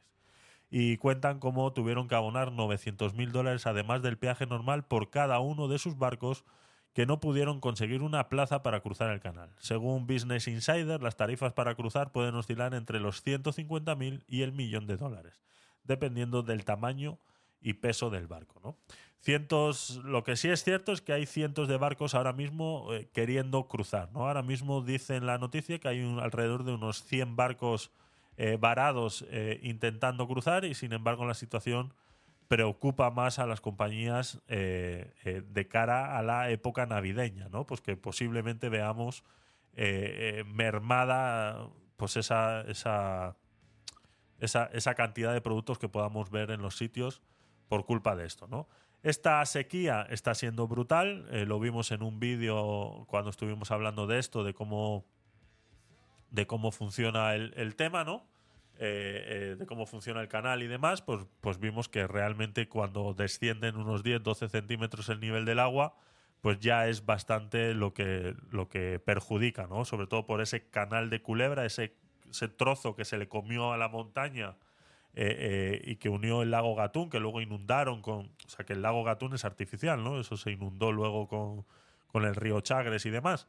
Y, y- veíamos cómo se comieron ese trozo de la montaña y ese recorrido que se llama el Paso Culebra, que es, es una de las peculiaridades que tiene este, este trazado y que solamente, por eso también existe una, una curiosidad eh, relacionada con esto, es que en Panamá es el único país en el que existe realmente una universidad destinada exclusivamente para eh, capitanes de barco del canal de Panamá, ¿no? Porque cuando estos barcos llegan eh, para cruzar el canal de Panamá, pasan, eh, los capitanes eh, le pasan el mando a estos pilotos eh, capitanes panameños que tienen la certificación panameña de poder navegar estos barcos por el canal de Panamá y hacen solamente ese trayecto y lo hacen con, manos panameñas, ¿no? Entonces, es otra peculiaridad ahí del canal de Panamá y es por este paso de culebra que es un movimiento muy, muy, muy eh, exacto el que tienen que hacer, que parece pues eso una gincana, ¿no? Entonces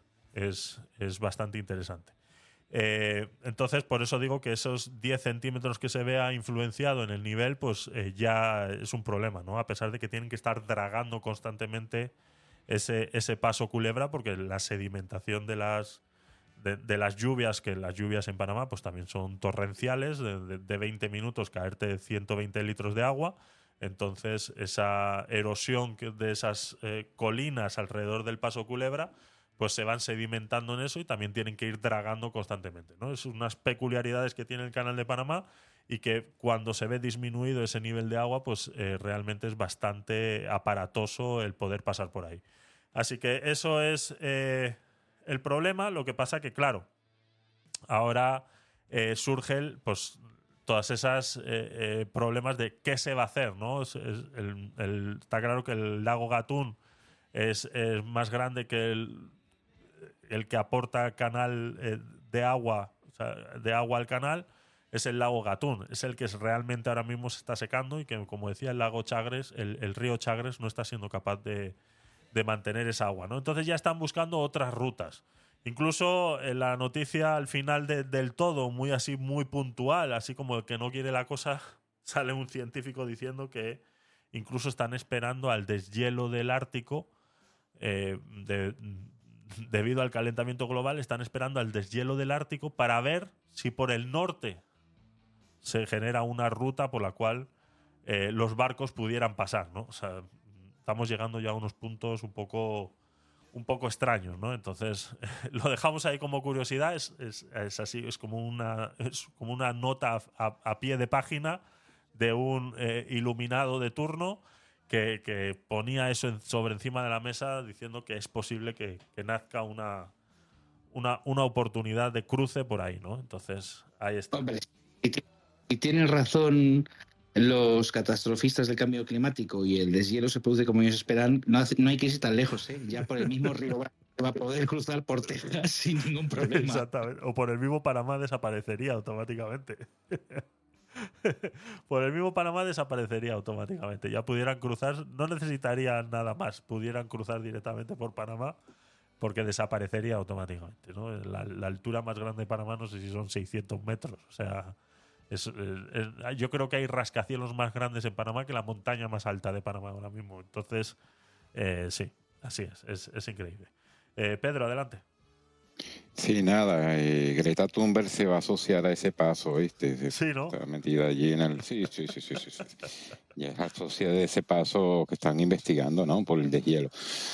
No, nada, eso, eso, eso. Eh, a ver, Panamá tiene ahorita no solamente eh, el problema del canal, tiene también problema de la minería. No sé si yo te pasé, creo que te pasé un podcast ahí. Sí, está paralizado convenios mineros y y que, y que los chinos, etcétera, o sea, mejor dicho, tienen unas concesiones ridículas que, que inclusive eh, hacen como ver que, que un estado chino o un estado de los de los que tienen la concesión dentro del estado y no, y no lo es así o sea y las concesiones y las regalías como que no son muy justas entonces están eh, tratando de resolver eso que lo pararon desde el 2019 creo que fue 2018 y están con, todavía con ese litigio allí.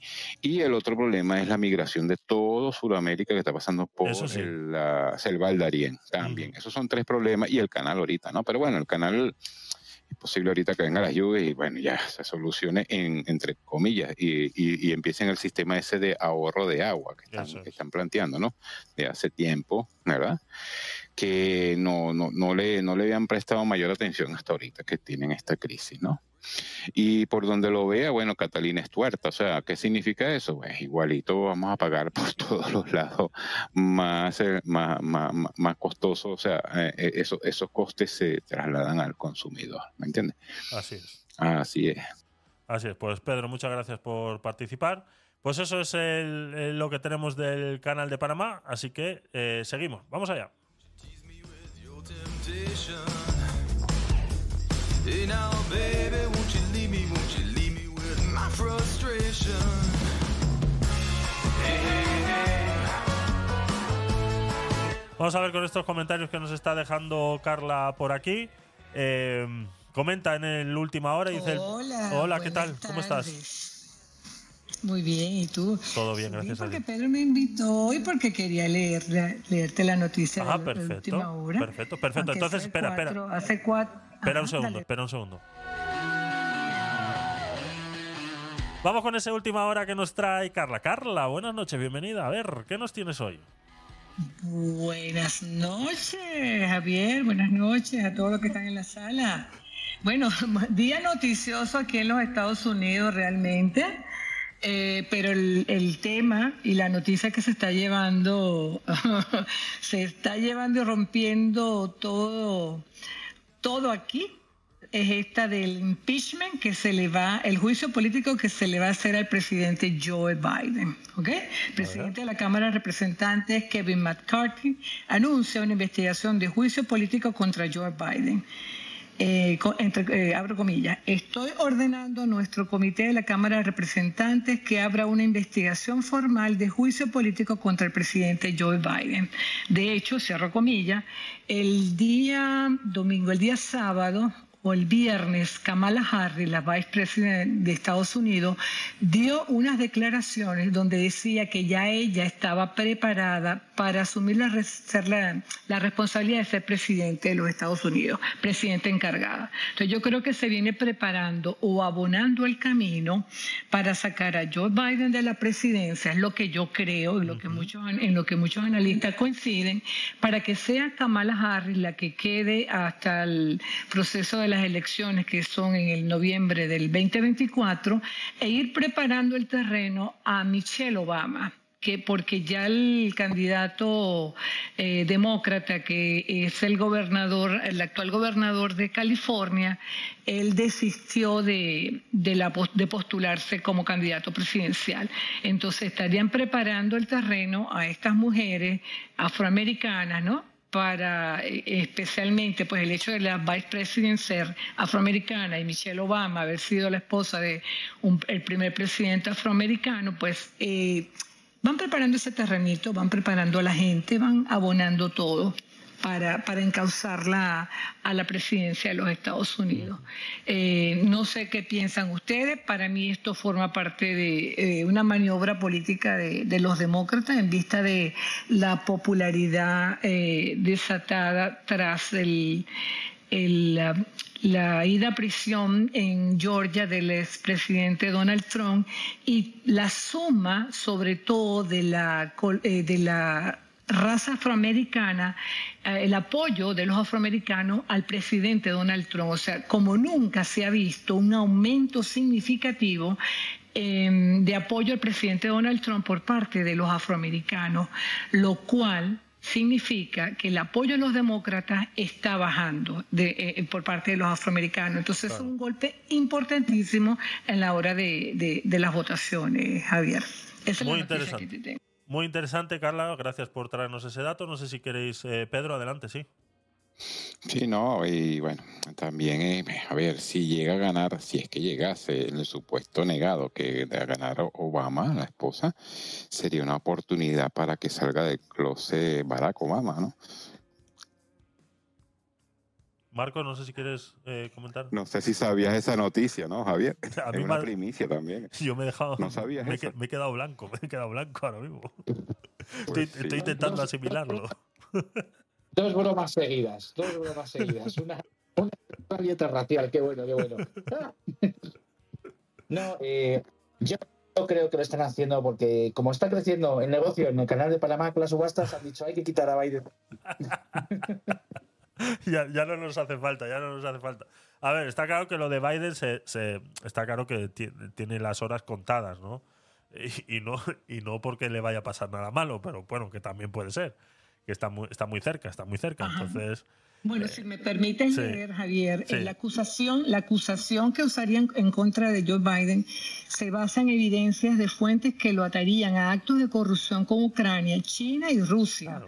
sobre contratos recibidos por su hijo Hunter Biden y miembros de su familia. Sí, que según estas acusaciones, e- esta familia abusó del poder que Biden tenía mientras fue vice president en la en la- el periodo de que Obama fue presidente de los Estados Unidos. O sea, se lucraron de forma indebida. Es lo que dijo Kevin McCarthy cuando anunció la investigación formal para destituir a Joe Biden.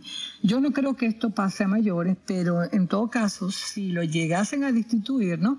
Eh, más que por esta causa debería ser por la su salud mental que está bastante deteriorada. Exacto. Eh, no sé si ustedes vieron una rueda de prensa eh, en estos días donde su equipo de prensa, o sea, Joe Biden empezó a, balbucear, o sea, que no se le entendía absolutamente nada y el equipo de prensa de, de, de Joe Biden eh, puso una música altísima y lo sacó de la conferencia de prensa, cosa nunca antes vista bajo ningún periodo presidencial, o sea, ningún otro presidente de los Estados Unidos. Entonces, yo como veo esto, esto es una manera de debilitar la moral de los norteamericanos, ¿ok? Eh, eh, esta imagen de ver un presidente di- debilucho y en estas condiciones, eso pega en la moral del estadounidense. Tú no tienes idea de cómo pega eso, Javier. Entonces, claro, lo hacen ver como un país débil ante China, precisamente, ante Rusia, ante la India, ¿verdad? Entonces, es duro, es duro Claro, para, el norteamericano que ha visto siempre un presidente, pues, independientemente sea demócrata o republicano, ha sido un presidente que ha dado la cara, que ha tenido un comportamiento digno, que ha sido un presidente que, que ha estrechado las manos, que ha tenido buenos discursos, independientemente de su ideología política, etcétera, etcétera. Pero lo que estamos viendo es vergonzoso, un bochorno. Yo, yo te digo, o sea, yo no nací en este país, pero yo lo que está pasando es, es grotesco, es, es- es de Claro, verdad. es claro, grotesco. y, y- y a nivel de imagen sí es cierto, Carla, tienes razón, estamos hablando de marketing también, Exacto. ¿vale? Pero, pero, pero además el pueblo norteamericano siempre ha estado muy, muy ahí, al- con el capitán general de, nuestra, de nuestras tropas, todos estamos contigo. Y claro, tú ahora pones, voy a hacer la broma, ¿vale? Pero tú pones una foto ahora, como bien dices, de ese evento que estabas describiendo de Biden, y al lado pones una foto de Putin a pecho descubierto montando un caballo blanco, Claro. y la verdad es que les hace daño, les hace Exacto. daño. No, Exactamente. nada, este, y, y de cara, y de cara a los escándalos cuando era vice, y vuelvo a repetir, vicepresidente de Obama, imagínate qué, qué otras cosas habrá que no quieren destapar la olla, ¿no? Cuando ahorita es presidente. Los contratos con Burisma, etcétera, eh, yo creo que la llave del, del cofre la tiene eh, Zelensky allí, y lo que pasa es que como ahorita de intereses de, de intercambio de armas, etcétera, pues tampoco va a hablar, ¿eh? Claro. ¿entiendes? Ahí, ahí, pues ahí el doble, el doble, do- la, la doble, la doble, ah, ¿cómo se dice? Frecuencia y causa allí. Claro. Entonces, Cambiando esta. un poquito el tema, eh, ajá, perdón, eh, Marco, yo voy a conseguir el enlace de una noticia que compartí en el chat Ajá. que dice así, disculpa Javier, encontrado. Francia ordena, ajá, ah, ya la encontraste, ok, perfecto. Sí, no, pero dila. de- Ok, Francia ordena detener las ventas del iPhone 12 de Apple por niveles excesivos de radiación electromagnética, según el Le Parisien, ¿ok? Es el medio Le Parisien. Pero pregunto yo, después que enfermaron un gentío que van a parar las ventas del iPhone 12, no sé, digo, pregunto. Realmente, no sé, tendrías que, eh, tendríamos que ver bien la noticia y analizarla, a ver en qué se basan, porque realmente eh, no creo que haya mucha teoría científica que pueda, que pueda decir que eso es así.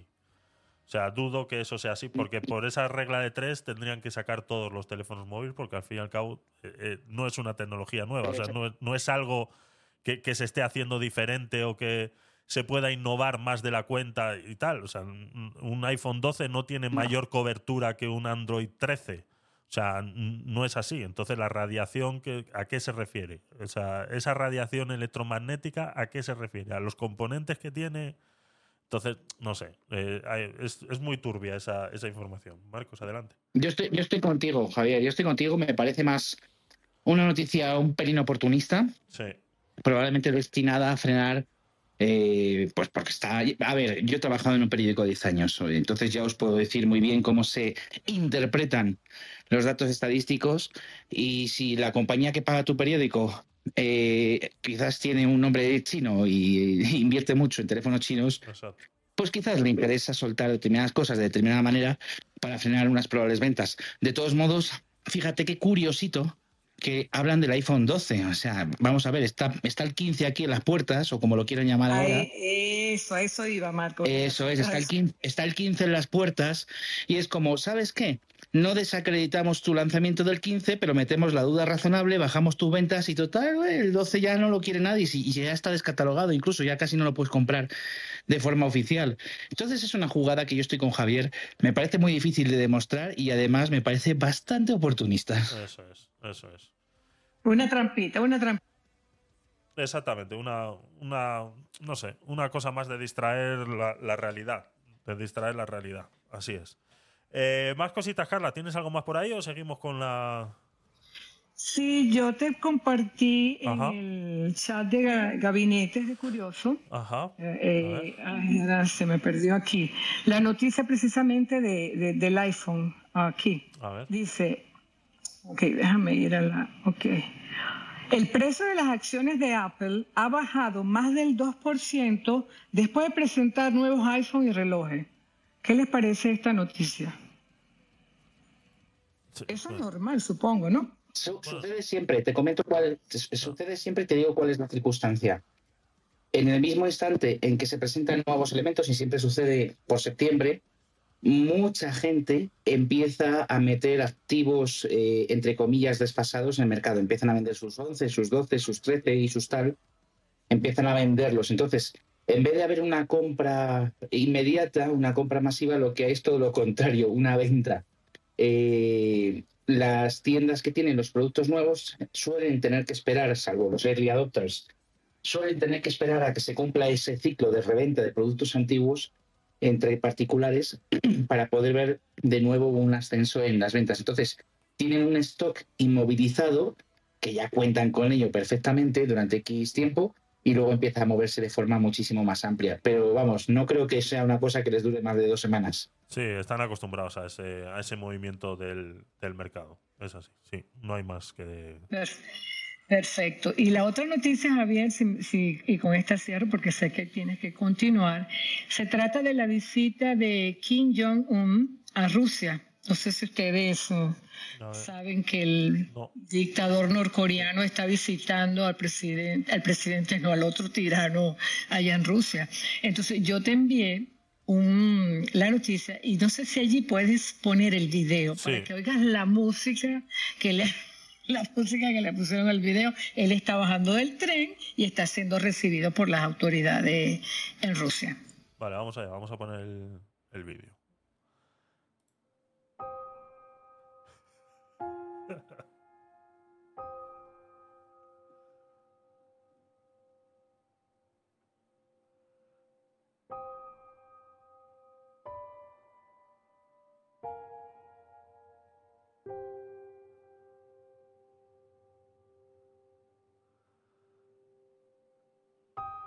No se escucha bien, yo no escucho. No se oye. No lo puedo subir más. Es un piano sonando, ¿no? No, yo, sí, yo sí lo escucho, un piano muy melancólico. Sí. Ajá, ¿qué te parece, Marco? La música a mí sí me dio risa. Ya, me, me- me parece muy cinema- cinematográfico. perdón. Eso es. Me estoy imaginando, me estoy imaginando las letras apareciendo en fondo negro y pequeñas escenas en sepia de estos dos abrazándose. Sí, pues casi, casi, casi. En el vídeo se ve casi como... música sacra, casi, casi música sacra, ¿eh? Eso es. En el, en el vídeo se ve como Kim Jong-un baja de un tren y se, se adentra por un pasillo muy grande con mucha gente hacia un, hacia un edificio, ¿no? Y, y hay gente ahí con, tocando trompetas y demás. Pero le han puesto esta música eh, eh, muy tenebrosa, podríamos decir, ¿no? De, de que se acerca, se acerca al final, se acerca al final. O sea, estamos entrando en el sí, último sí. capítulo de la historia. Así como para aperturar un programa de Alfred Hitchcock. por ejemplo, por ejemplo. Sí, sí, sí. Pero es que fíjate, dos potencias nucleares, dos dictadores o tiranos, como los quieras llamar, reunidos. Sí. o sea, la música es acorde con la, con la trama de lo que está pasando. Es increíble. Ahora, mi pregunta es, ¿este señor viajó en tren desde allá hasta Rusia o es una, una, ¿cómo se, una, par- eh, A o saber. sea, un amago, decimos en Venezuela, ¿no? Que, Sí, que Un postureo, un postureo. hizo creer que- un postureo, exacto, un postureo.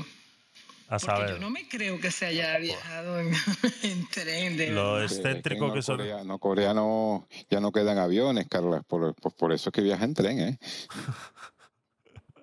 Es con lo, con lo excéntrico que es esta en- gente. Todo se ha invertido en misiles y las partes de los aviones, pues ya no quedan aviones, entonces pues tiene que viajar en tren. ¿eh? ¿no? ¿no? Y, y- y lo que decía, ¿no? Que todo lo, con lo excéntrico que son toda esta gente, igual tienen hasta miedo de volar. Entonces, cuidado que es posible. Posible o que tenga Sí, miedo de volar o que no se sienta seguro en un avión porque puedan atentar contra su vida o lo que sea. Vete tú a saber. O sea, cualquier locura de esas Ajá. que te puedas imaginar, ¿no? Imagínate el sentimiento de ellos y el sentimiento de nosotros que también podemos volar. Si a ellos les da la gana de explotar una bomba, lanzar un misil nuclear. Exactamente, exactamente. Así que, pues nada, eh, seguimos, Carla, ¿algo más? A ver qué más hay. No, no, eso por, a- por ahora, sí, Perfecto, te, te aviso. Perfecto. Pues venga, seguimos.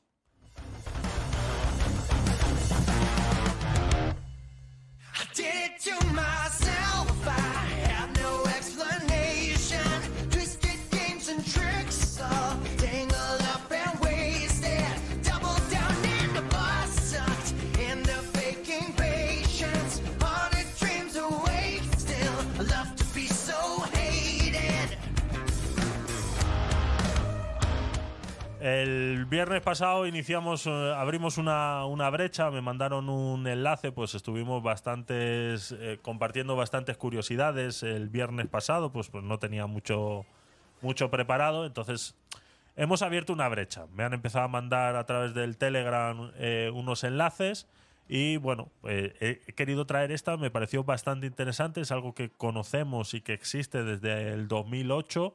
Pero claro, hay un, ciertos detalles ahí que igual de repente a mí se me escapaban. Y los quiero compartir con vosotros. Dice así en la revista Men Health, además, es una revista pues que parece ser que también dan de estas cosas, ¿no? Dice, el día que los humanos activaron la máquina de Dios que podría destruir la Tierra. El 10 de septiembre del año 2008, la humanidad pudo activar uno de los hitos de la ciencia, el gran colisionador de hadrones. Sin embargo, la llamada por algunos como la máquina de Dios por sus posibilidades de hallar el bosón de Higgs también despertó algunos temores ante la posibilidad de crear un pequeño agujero negro amenazante.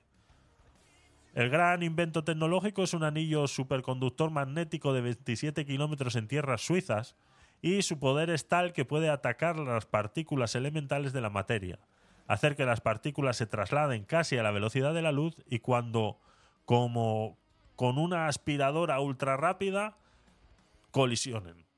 En cuanto a su función, es un acelerador de partículas subatómicas que permite a los científicos desarrollar una serie de experimentos que de otra manera serían imposibles. Hace 15 años el CERN de Suiza se puso a prueba su capacidad de mantenimiento con las temperaturas reducidas a 271,3 grados bajo cero con líquidos para enfriar los imanes. Sin embargo, el estreno apenas duró unos milisegundos porque una explosión rompió uno de los tubos deformó 53 imanes y liberó 6 toneladas de helio líquido que se emplea para enfriar el aparato. El error costó semanas de reparaciones, pero también abrió la puerta a una de las numerosas actualizaciones que han ido aumentando el poder del gran colisionador de hadrones. El prodigio tecnológico ha facilitado descubrimientos como el análisis de la existencia del bosón de Higgs, la búsqueda de partículas supersimétricas y otros hallazgos relacionados con la física subatómica. Ahora bien, lo que me despertó a mí esta curiosidad, el agujero negro. A ver, ¿esto qué es? ¿Esto, esto cómo, cómo, cómo funciona? O sea, esta cosa grande de 27 kilómetros de diámetro que están utilizando unos científicos para jugar a las canicas subatómicas, eh, ¿puede crear un agujero negro? Pues bueno, ¿Puede el gran colisionador destruir la Tierra? Es la pregunta. No obstante, la gran cantidad de la gran capacidad del colisionador de hadrones también suscitó inquietudes antes de activarse porque una teoría sostiene que un fallo podría provocar la creación de un agujero negro que acabe con el planeta Tierra. O sea, un agujero negro. O sea, mm, que sería, eh, eh, engulliría a la Tierra automáticamente, ¿no? Y entraríamos en esa espiral desconocida de eh, la ciencia que nadie sabe qué pasa después del agujero negro. Solamente en películas de ciencia ficción eh, sabemos que es para transportarse en el tiempo y demás. Fuera de ahí, no sabemos más nada. Mm, ¿Podría el gran colisionador de hadrones acabar con la humanidad? La respuesta es que existe una posibilidad muy pequeña, pero los científicos no están preocupados en absoluto. Bueno, ya estoy más tranquilo. Eh, para empezar, tendría que ocurrir una sucesión de fallos que contribuyan al error fatal porque no es tan sencillo como apretar un botón equivocado en la consola de mandos. Y luego, en segundo lugar, los expertos consideran que, una, que esta gran máquina, eh, la gran llamada máquina de Dios, todavía no cuenta con el potencial necesario. Es más, incluso se produjera, incluso de que se produjera el error, en Suiza únicamente surgiría un mini agujero negro que no sería peligroso. Pues nada, o sea, pues nada, una vez más nos tenemos que fiar de esos científicos que sin saber de lo que son capaces de conseguir, sí lo son para quitar importancia cuando una preocupación como acabar con la humanidad surge. ¿Qué hacemos? ¿Qué hacemos? Pedro, ¿habías oído tú esto del agujero negro?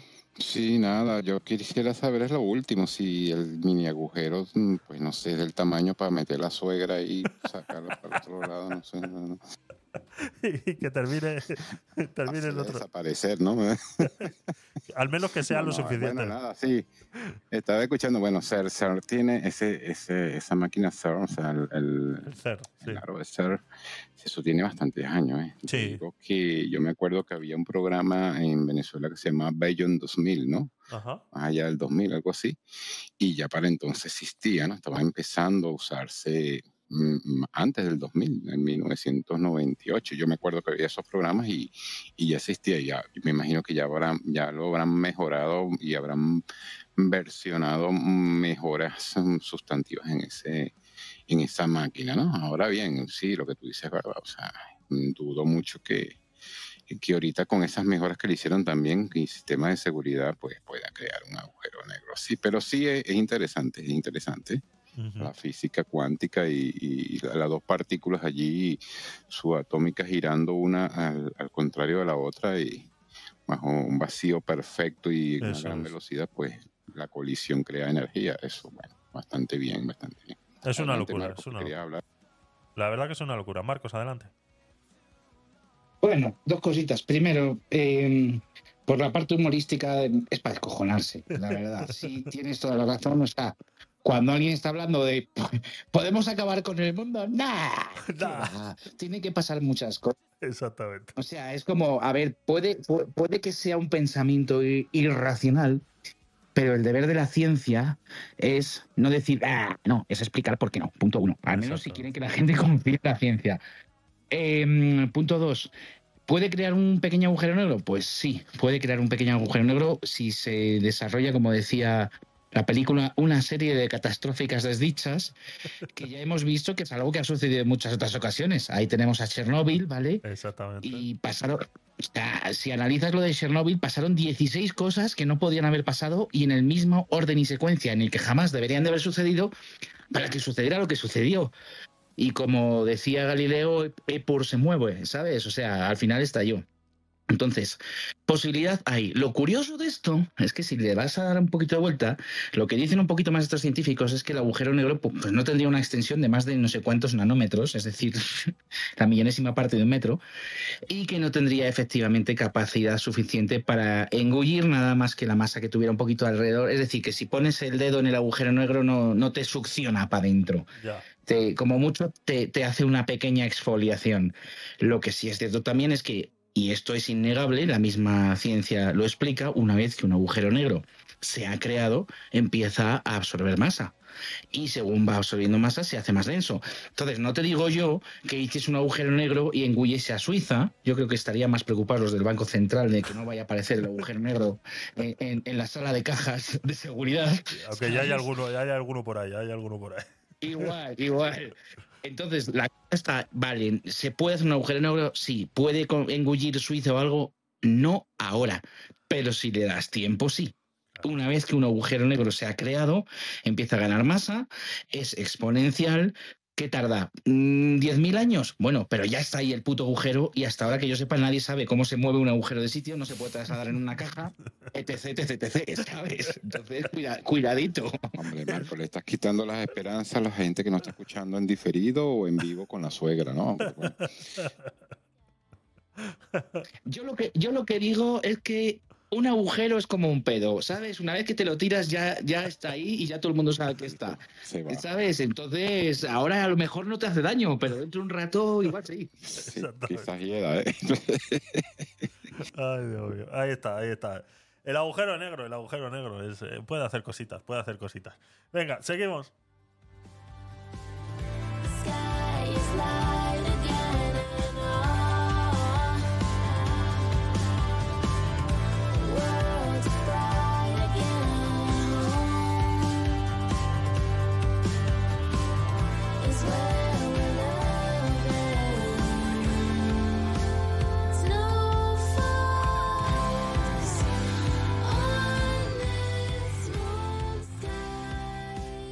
Yo creo que este va a ser el tema por el cual vamos a abrir un debate. Propongo debate. Vamos allá. Francia estudia reimplantar el uniforme escolar para zanjar el debate de la vestimenta del Islam. La decisión del gobierno galo de prohibir la abaya no ha estado exenta de polémicas. El gobierno francés se plantea la posibilidad de recuperar los uniformes escolares para garantizar que el sistema educativo continúe siendo un templo de laicidad. Esta posibilidad llega tras la prohibición en las aulas de la abaya, una variedad de túnica islámica que llevan las mujeres y que eh, pues no ha estado exenta de polémica. Todo empezó cuando varios medios franceses publicaron las eh, conclusiones de un informe estatal que alertaba del incremento de los ataques al laicismo. Buenas noches, Paola, gracias por pasarte. En los, en los colegios del país. Durante el curso 2022-2023, estos episodios se dispararon un 217% con respecto al año anterior. Esto llevó al gobierno que preside Manuel Macron a vetar la valla en todas las escuelas del país por considerarla una prenda íntimamente relacionada con la religión islámica y no solo son eh, parte de su cultura como defiende parte de la izquierda, algo que vulneraría una ley vigente del 2004. Así como de y como de modo de reforzar la ausencia de todo elemento religioso en la escuela, el Ministerio de Educación, eh, Gabriel Atal, ha puesto sobre la mesa la posibilidad de recuperar el uniforme. Esto supondría algo nuevo experimentado por generaciones de franceses, ya que el país galo retiró su obligatoriedad a finales de los años 60. Acerca de este debate, los partidos políticos franceses han ido tomando posición. El primero es pedir, eh, en pedir la vuelta de los uniformes fue el conservador populista Eric Zemmour y eh, le siguieron el partido de Macron, Renacimiento y los republicanos, la tradicional formación de eh, centro-derecha francesa, a los que pertenece el propio Ministerio de Educación. Además, el presidente de la región de los Alpes eh, Marítimos, Charles Haynes Guinesi, que también pertenece a este partido, ya aprobó un proyecto de ley para retirar la abaya. Claro que la más contundente ha sido la agrupación nacional, el partido de Marine Le Pen, que directamente ha propuesto convocar un referéndum sobre la inmigración que, eh, para poder recuperar el país, el control del país. Este debate que está surgiendo en Francia, pues es a raíz de esta invasión cultural que están sufriendo. Como bien dice al principio de la noticia, en este último curso eh, eh, estudiantil se han disparado en un, 200 por, un 217% con respecto al año anterior. Estos acosos eh, o ataques al laicismo, ¿no? Pues que, se ve mal. cada vez este ataque cultural está siendo mayor contra el laicismo, entonces queriendo imponer sus normas en las escuelas. ¿no? El uniforme es un viejo debate. No es la primera vez que se habla sobre este tema. En Latinoamérica me consta que todavía es algo bastante normal que en los colegios se utilicen los uniformes. Aquí en Europa, pues sí es verdad que desde hace muchos años esa obligatoriedad ha desaparecido mm, por X o Y razones que luego podemos eh, determinar que son la parte de la eh, excusa por la cual utilizan para que no vuelvan a venir, ¿no? Entonces, al margen del caso francés, la cuestión del uniforme vuelve a surgir de tanto en tanto con sus detractores y sus partidarios. Por ejemplo, la presidenta de la Confederación de Padres de Alumnos señaló, señaló que el uniforme facilita la equidad y la igualdad de los niños, aunque cree que es una opción más. En esta línea, el presidente de la Confederación Católica Nacional de Padres de Familia y Padres de Alumnos apunta que el uniforme garantiza la pluralidad y la igualdad de todos, porque generaliza la ropa que llevan los alumnos, de forma que no hay unos con más ropa de marca o cosas así que el resto. Esta es la excusa que se ha utilizado siempre para utilizar eh, los uniformes, ¿no? Para que esa igualdad entre los alumnos eh, surja a raíz de todo esto, ¿no? Otros, en cambio, lo ven como un gesto innecesario. Desde comisiones obreras entienden que el uniforme es otra manera de engordar la factura de las familias al inicio del curso. ¿Quién lo diría? Un comunista mm, que no le gustan los uniformes, pero bueno, una factura que ya es lo suficientemente abultada. Asimismo, el sindicato afirma que esta forma de vestir favorece los estereotipos de sexo. Esto es parte de la discusión que podemos tener eh, ahora, ¿no? Y voy a, voy a empezar yo con dando un- un- un- una, una pequeña reflexión, ¿no? Por lo que debería eh, promoverse que tanto los niños como las niñas vistan como les guste más. Opinan que el uniforme es demasiado monótono para la expresividad de los estudiantes, creen que cada persona es un mundo y cada uno tiene que mostrar de alguna manera su personalidad, sus gustos y su forma de ser. Muchas veces eso se demuestra con la ropa, si todos van iguales es difícil. Este es el, el preámbulo de toda esta discusión. Ahora bien, esto es eh, una manera de ocultar nuevamente la realidad, ¿no? Así como hablábamos al principio. Porque esto realmente es una falacia. Esto de que no llevar uniformes eh, eh, promueve que la personalidad de estos alumnos fluya, pues tampoco es verdad. Porque dentro de que la gente no lleve uniforme, aún así no te dejan ir de cualquier manera a la escuela. Entonces, eh, eh, estamos mintiendo en la manera en la que queremos proponer el que no haya uniformes, ¿no? O sea, la personalidad nunca se tiene que ver truncada porque tú necesites llevar un uniforme ocho horas al día. Eh, los que tenemos trabajos llevamos uniforme ocho horas al día y no nos pasa nada, o sea, no dejamos de ser quienes somos porque llevemos ese uniforme. Un médico lleva una bata ocho horas al día, diez horas al día y no deja de ser luego el mejor futbolista de su barrio. O sea, no es así. O sea, ¿cuántas veces no hemos visto médicos que son cantantes de rock y tienen una personalidad que cuando se quitan la bata, pues llevan chaqueta de cuero y pendientes? O sea, eso no tiene por qué nunca. O sea, realmente eh, eh, se cree en esta tontería que la que están diciendo que un uniforme es capaz de truncar la personalidad de un muchacho. Pues bueno, eh, yo creo que es al revés, ¿no? Yo creo que es al revés. Entonces, eh, por ejemplo, está en, las oficinas del siglo XXI. O sea, una oficina del siglo XXI, porque otra de las cosas en las que dicen que eh, promueve los estereotipos de sexo.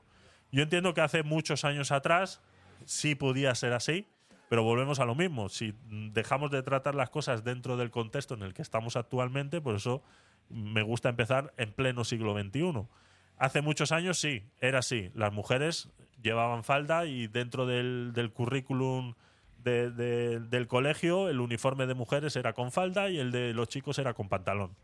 En el pleno siglo XXI eso ya no es así. Incluso muchos colegios privados que siguen utilizando uniformes, estos colegios eh, eh, eh, de, de gran dinero que siguen utilizando uniformes, dentro del currículum de las chicas sigue estando la posibilidad de utilizar pantalón. Por ende, no es ya a día de hoy un estereotipo de sexos el tener que utilizar un uniforme, ¿no? Ahora bien, claro, es que dicen, claro, pero es que entonces no le damos libertad a los alumnos para que escojan lo que quieren ponerse, ¿no? Eh, vámonos de nuevo al pleno siglo XXI, o sea, volvamos aquí, porque cada vez que hablamos de estas cosas damos un, un paso hacia atrás, ¿no? Si volvemos al pleno siglo XXI, las mujeres llevan pantalón, incluso hay algunas que llevan hasta corbata, pero no veo hombres llevando faldas. Y son libres de ir como quieran. Y estoy hablando a un puesto de trabajo. No estoy hablando por la calle, estoy hablando a un puesto de trabajo. ¿Será que es porque quieren ir así? Nadie les está obligando a ir a su puesto de trabajo en pantalón o en falda. Nadie. Lo que pasa es que hay unos estereotipos que sí, que se respetan y que son admitidos por todos. Y eso es así. Eso es así. Nuevamente se quieren meter donde nadie les llama y quieren influenciar de tal manera que no es cierta. O sea, están poniendo unas cosas como si viviéramos en los años 20 y ya no estamos en los años 20. O sea, si tú ahora mismo le das la oportunidad a los niños y a las niñas de ir como quieran, vas a ver que el 80-90% de las niñas van a ir en falda y punto. Y va a ser así. Y es algo que es natural. No está impuesto. No es una imposición. Es natural. Así que abro debate ahí. ¿Qué, qué os parece este problema que están teniendo en Francia con este tema? No, yo creo que, pues a ver, ya los eh, evi- evidenciado por los atentados con la revista esa francesa, ¿te acuerdas? Charlie Hebdo. Ajá. Este, ya, pues eh, los franceses tienen, pues tienen a la, eh, los musulmanes tienen empalado a los franceses de una forma tal que, que quitárselos ahora de encima y es querer tapar con un dedo, pues ah, yo no sé qué, qué tipo de uniforme le van a poner, no sé si es una semivalla o a valla completa, o, pero eh, es querer tapar la realidad y la verdadera eh, problemática que tiene Francia ahorita. Y cuidado. ¿no? Bueno, Dios nos libre que venga acá también y nos empalen a nosotros acá en España lo, la cultura mora aquí, ¿no? No vamos, no vamos por mal encaminados. Eh, Marcos, no sé si quieres comentar algo.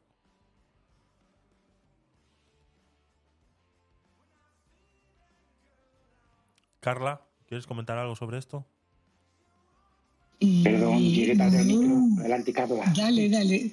No, no, yo no tengo nada que comentar. Lo que tengo una noticia aquí que no sé si No, pues ya- ahora no es. Ahora no es. Ya sabían. Ahora no Bueno, es. Exacto, no. Ahora no la es. Tengo guardadita Eso para es. más tarde. Luego, Marcos, Bueno, adelante. pues, yo, sí, voy- yo sí voy a comentar algo sobre eso. A ver, yo soy educador, lo sabéis. Bueno, soy, lo he sido, pero creo que el que es educador, pues lo es siempre. Em, a ver, yo viví la etapa en la que había uniforme, viví la etapa en la que no hay uniforme y ahora veo esto. Yo estoy un poquito de acuerdo en que se está tapando el sol con un dedo.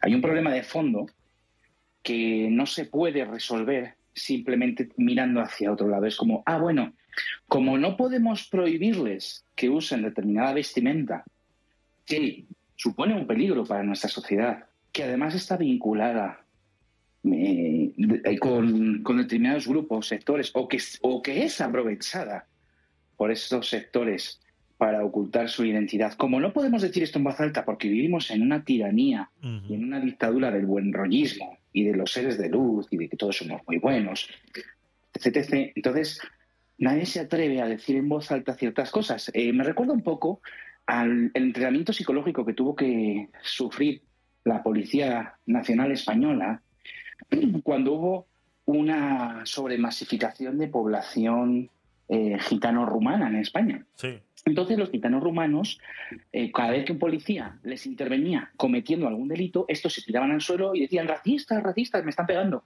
Y no sabían cómo actuar, porque tenían mucho miedo de que la gente de verdad pensara que eran racistas.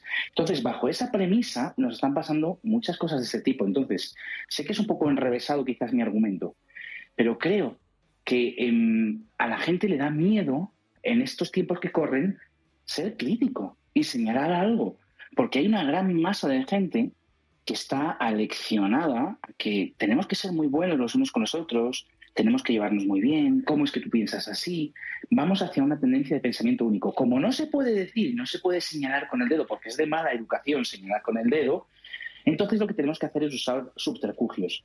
¿Cómo me quito de encima esta indumentaria eh, en sitios públicos, en colegios y tal. Bueno, pues voy a decir que volvemos todos al uniforme y efectivamente eso no resuelve el problema. Yo no me he sentido ni más ni menos por llevar un uniforme que otras personas. Eh, yo seguía siendo igual de pobre con uniforme que sin uniforme, porque me, mira- me miraban las zapatillas y decían, esas no son Nike, toma por culo. Y ya me tenían tachado. Me daba exactamente igual llevar uniforme que no. Sí. El que, el que es pobre es pobre y la gente lo sabe. Y vas con el uniforme roto y se dan cuenta. Así que que me quiten de tonterías de eso de que es que evita diferencias entre los alumnos, sino es más, me parece ciertamente peligroso. Porque la uniformidad eh, de ese tipo dentro de una institución con niños de edades muy tempranas, mm, ay, ay, da y abre la puerta a otro tipo de lecciones y otro tipo de aleccionamientos y de tal que no quiero nombrar y no me gustan. Y si alguien quiere verlo o quiere saber de qué hablo, que se vea la película alemana La Ola. Una de las primeras cosas que, que intentó el profesor para mover, eh, no quiero reventar nada de la película, pero es real, es un caso real, es un estudio Sí. real. Una de las cosas, de primeras cosas que hizo el profesor fue ponerles a todos un uniforme. Y ahí empezó toda la fiesta. Entonces, me parece que estamos mirando hacia un lado que no debemos. Me parece que estamos teniendo mucho miedo de decir las cosas que no nos gustan y que no son, eh, que no tienen cabida o que son límites o preferencias que tenemos en nuestra relación con otras naciones. Es una extensión muy grave y muy grande de lo que nos está pasando a diario socialmente. No nos atrevemos a poner límites a nuestros hijos, no nos atrevemos a poner límites a nuestra pareja, no nos atrevemos a dejarnos poner límites a nosotros mismos porque atentan contra nuestra identidad y nuestro desarrollo personal. Pero las relaciones sociales de todo tipo, incluso internacionales, se han basado siempre en, ¿sabes qué? No puedo sobrevivir con esta situación, no me, no me conviene, no me siento cómodo. Si quieres bien, estamos juntos, si no, no. Así han empezado desde, la- de las, de las amistades más básicas. Y sin embargo, y aquí me toca hacer un poquito cositas nazis, cuando tú vas a otras naciones, tienen muy claro, muy claro cuáles son sus códigos de vestimenta, tienen muy claro cuáles son sus códigos éticos y una de dos, o entras por el aro o pasas 25 días en una prisión turca. Entonces, señores, vamos a ver si nos quitamos un poquito de encima el estigma de que somos malos, de que estamos atentando contra la identidad de nadie. Y le decimos, como tú bien has dicho, mira, tu identidad no tiene ningún problema, no está comprometida. Ahora eres médico, pero cuando sales, si te da por tocar rock, que te dé por tocar rock, pero ¿sabes qué? Tenemos esta serie de necesidades, no son imposiciones, son necesidades para convivir socialmente. ¿Las quieres? Fantástico. ¿No las quieres? Pues mira, a lo mejor no estás preparado para vivir en, estas, en esta sociedad, con este entorno, o no podemos integrarte. No lo veo tan difícil ni tan Así es. complicado. Así es, Marco. Muchas gracias por, por tu participación. No sé si queréis comentar algo más por aquí. A ver en el chat. eh, eh, no, vale. Estáis a, estáis a otras cosas. Vale, pues venga, seguimos.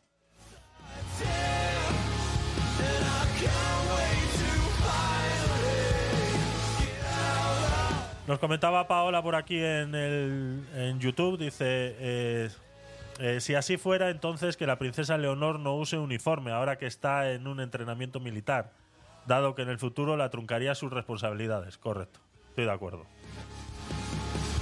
Es ni tanto ni tampoco, o sea, es, es así de fácil.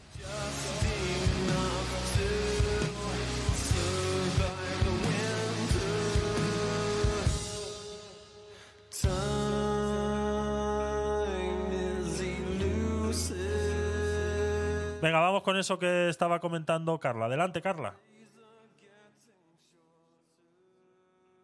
Marcos for President. Sí. No, es una, una noticia que salió creo que hace dos, tres días, no sé si ustedes la conocían. Eh, un político, analista político ruso, dijo que Prigozhin Analista, espera, estaba espera, vivo y- espera. Analista, Ajá, analista espérate. político ruso. Son muchas palabras que Sí, señor. son muchas palabras que, que se contradicen entre ellas mismas. ¿eh? O sea, un analista político ruso. O sea, no sé qué, qué- qué política analiza él, pero vamos. Anali- así lo dice, afirma analista político ruso. Estoy leyendo, tal cual. El señor de la guerra, Wagner, Yevgeny Prigozhin, está vivo y coleando en la isla de Margarita de Venezuela. Toma ya. Después de engañar a la muerte en un accidente aéreo, afirma voy a ponerlo entre comillas, Ajá. analista político ruso. Toma Estoy ya. leyendo. Toma ya. Imágenes del artículo traducido por Google Translate. El periódico es Mail Online y también está, o sea, es rumorología. Yo lo, lo compartí en Gabinete de Curioso Ajá. y está sonando fuertemente este rumor de que este señor está en la isla de Margarita en Venezuela. Pedro, yo no sé si tú sabías de esta noticia. Eh, pero así dice, ah, dice que afirmó que se había llegado a un acuerdo que involucraba a Putin y a su jefe de seguridad, Nikolai Patrushev, secretario del Consejo de Seguridad ruso. Desarrollaron el truco que observamos, afirmó. Cuando los principales comandantes de Wagner murieron en el accidente aéreo, Prigozhin permaneció vivo y coleando. Yo recuerdo que cuando hubo el accidente aéreo, o, creo que derribaron el avión, el, en que supuestamente iba este señor, hubo un segundo avión que aterrizó en Moscú, porque él usaba dos aviones en simultáneo, o sea, nunca se sabía dónde estaba, eh, por dónde estaba viajando Prigozhin. Entonces, como no se ha confirmado, ¿sabes que la- la- los medios rusos, el gobierno ruso, eso es una, una muralla? Sí, ¿Quién- sí, sí. quién- Eso está blindado. ¿Cómo sabe uno qué es verdad y qué es mentira de esta noticia, Javier? No, la Yo verdad me que es. con, que- con la muerte, porque esto es una locura. Ahora, que esté en Venezuela cuando el presidente, el dictador Nicolás Maduro es socio, amigo, confidente, pana de Putin, bueno, no suena tan descabellado. Sí. Y yo tengo una pregunta, perdonad mi ignorancia, ¿no? Pero ya que vamos a ponernos en actitud de cómo sabe uno la verdad o no, la verdad. Primera pregunta, para los que seáis de allí, ¿existe una isla en Venezuela que se llama Margarita? Empecemos por ahí. Sí, sí, sí. tirando del hilo. Sí, podemos Sí, tirar. el hay que Estado no tirar. es parte, el, el Estado no es parte, que le dicen Isla de Margarita. Ahí se ha puesto De Marcos hecho, en, en modo investigador. de-. Sí, de Claro, hecho, claro, esta porque- isla, ah, Pedro, Pedro bajó, vale, Pedro bajó. En el- esta isla está llena, te lo voy a decir así, Javier, porque está más que confirmado por la misma gente, amigos que están allá, gente que ha ido, que ha visitado la isla de Margarita. Está llena de rusos y está llena de yihadistas. ¿Ok? Entonces, algo muy grave, y eso es voz populis en Venezuela. Pues, pues nada, lo, único que hace falta es meter ahí a, a un par de rumberos catalanes, agitar bien y esperar a que todo reviente, porque madre de Dios, Exactamente. mezcla. Exactamente. Menudo lío, como dicen los españoles. Menudo lío se formado. Menudo Yo lío. no, me lo, yo no lo creo. Es una locura, Sí, es yo, una no me lo, yo no lo creo, solo que la noticia, la noticia está pues fuerte en Venezuela, allá es lo, es lo que se comenta, pero como nadie lo ha visto, Claro. ¿verdad? Hasta que nadie lo vea, no hay una foto que lo confirme, o cuando salga eh, Nicolás Maduro fotografiado, que lo dudo, ¿no? Que esté fotografiado con este señor, pues diremos, ok, era verdad. Mientras tanto, queda un simple eh, rumor de, de pasillo. Igual que la muerte del número dos de cuando Chávez, de Tarek al-Alzheimer, Hoy salieron unas noticias donde dice que este señor cambió de estado de salud de vivo a muerto. Ah, de en repente. Venezuela. De repente. dice Se dice auto- Javi. Se autopercibe muerto, Exactamente. ¿sabes? Hay, hay que, hay que entenderlo. Dice Javi en el chat de Club dice, a lo mejor se escondió con el ruso, con Jeffrey Epstein y Bin Laden. están escondidos ahí. Se han montado un chale ahí en, en Sí. Venezuela y están los tres ahí. Sí, y está Elvis dándoles conciertos. Exactamente, Eh, exactamente. oye, yo tengo una pregunta ahora fuera de coña. Eh, entiendo que la noticia, porque tiene todos los tintes conspiranoicos, o sea, tiene todos los ingredientes fantásticos para hacer que la gente hable de ella. No le Pero falta ahora- nada, Marco, nada. No, no lo tiene todo, lo tiene todo, es fantástico. Pero ahora yo me pregunto, a nivel geopolítico y, y a nivel ya personal de los venezolanos, si esto fuese cierto, si se demostrase que es cierto, ¿qué, qué- o sea, ¿qué, qué repercusiones tendría? Por no decir directamente a quién le importa si fuera cierto, ¿no? Bueno, que sencillamente le siguen pisando el patio trasero a los Estados Unidos Eh, acuérdate que en Venezuela ahorita están los chinos, están los cubanos, están los rusos, están los iraníes, está una cel- célula terrorista de la yihad islámica, se dice así, Javier. Sí, Yihad- correcto, sí. Yihadista, yihadista, algo así. Ajá, están los grupos paramilitares colombianos. Venezuela está, eh, eh, eso es lo que nosotros decimos en Venezuela, usamos esta palabra, es un bochinche. Venezuela está tomada, Venezuela está tomada. Parece mentira, yo lo estoy diciendo así, pero es una situación muy, muy seria. En la isla de Margarita, hay, y de esto sí hay información y fuentes que lo corroboran, hay entrenamientos de esta, de esta célula eh, terrorista que yo creo que Estados Unidos debe saber, debe tener esa información. De hecho, los iraníes están sacando uranio de Venezuela y se lo está vendiendo, eh, se lo está vendiendo este, este gobierno. Eh, Exacto. Yo no le digo gobierno, pues la tiranía de Nicolás Sí. Maduro. Y bueno, ya los rusos están eh, negociando con los Estados Unidos a ver quién se queda con, la, con el control del petróleo, si sí, si se quedan, si se van, etcétera, etcétera. Entonces, bueno, Venezuela es un país que está dividido por todos lados, que ha sido tomado y es un punto estratégico para los intereses de todas estas potencias, incluidos los Estados Unidos, porque, o sea, si te pones a ver la ubicación eh, de Venezuela y su cercanía a, a Cuba y su cercanía a, la- al- a los Estados Unidos, es un punto estratégico para, pues, montar allí, se habla hasta de misiles, se habla, eso lo ha dicho este politólogo que estuvo una vez aquí en, en tu sala, Javier, Ajá, ¿recuerdas? sí. Él sabe, él sabe muchísimo acerca de esto. Si alguna vez te interesa el tema o algo, lo, lo podemos traer. Pero la parte de la política está muy comprometida en este momento eh, para Estados Unidos con respecto a la situación de estos países dentro de Venezuela. Eh, allá en, yo no sé si yo te llegué a enviar unas imágenes donde hace como un mes hubo una manifestación en una zona de, en un estado cerca de, de, de donde yo soy, eh, se llama el Anzoátegui, salieron un grupo de, de mujeres eh, musulmanas, árabes, eh, vestidas todas de negro, protestando am, apoyando a, los palestinos. Entonces, si tú ves ya esto en Venezuela como algo normal, esto es terrorífico para mí. O sea, hace 18 años que yo salí de Venezuela, estaba Chávez en el gobierno y esto no se veía. Ahora es totalmente diferente.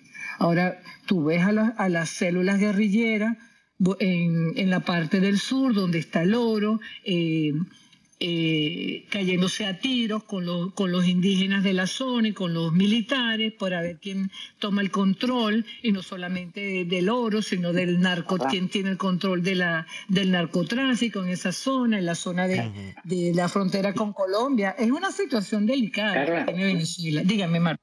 Perdóname, digo, la solución es muy fácil, ¿eh? yo lo veo clarísimo.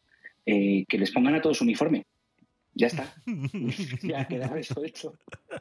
Pero, pero a los venezolanos, a lo que queda de los venezolanos, ¿o a quién? ¿A quién le ponemos el uniforme? A, to- a los niños en el cole. Si ponen los, a los niños en el cole uniforme, ya no vas a ver señoras vestidas de negro, ni nada de eso, ni gente pegándose tiros por la Bueno, calle. ima- imagínate tú, uniformando a los sí. niños. Mira, ahí Pedro en el chat puso el eslogan, no te rindas, Palestina. Así gritaban por las calles Joder, de, Dios por las calles en Venezuela. ¿Qué, Qué te parece? sinvergüenzas, qué sinvergüenza. Nos dice Paula en Oye, el. yo, yo- yo- Un, seg- un segundo. perdón, perdón. No, Nos dice Paula Sí, en el sí, chat de. De YouTube, dice, usa uniforme de soldado, no usa uniforme de las eh, de jefe de las Fuerzas Armadas de su país. Que Putin empiece a temblar. Ojalá no sea rumor. Exactamente. ¿Te imaginas que si estaría vivo, o sea, a Putin le empezarían a temblar los pies un poquito, ¿eh? Adelante, Pedro. Eh, Marcos, perdón. No, no, no. Yo es que sigo clavado con el tema de los uniformes. Creo que es la Sí. solución universal para todo.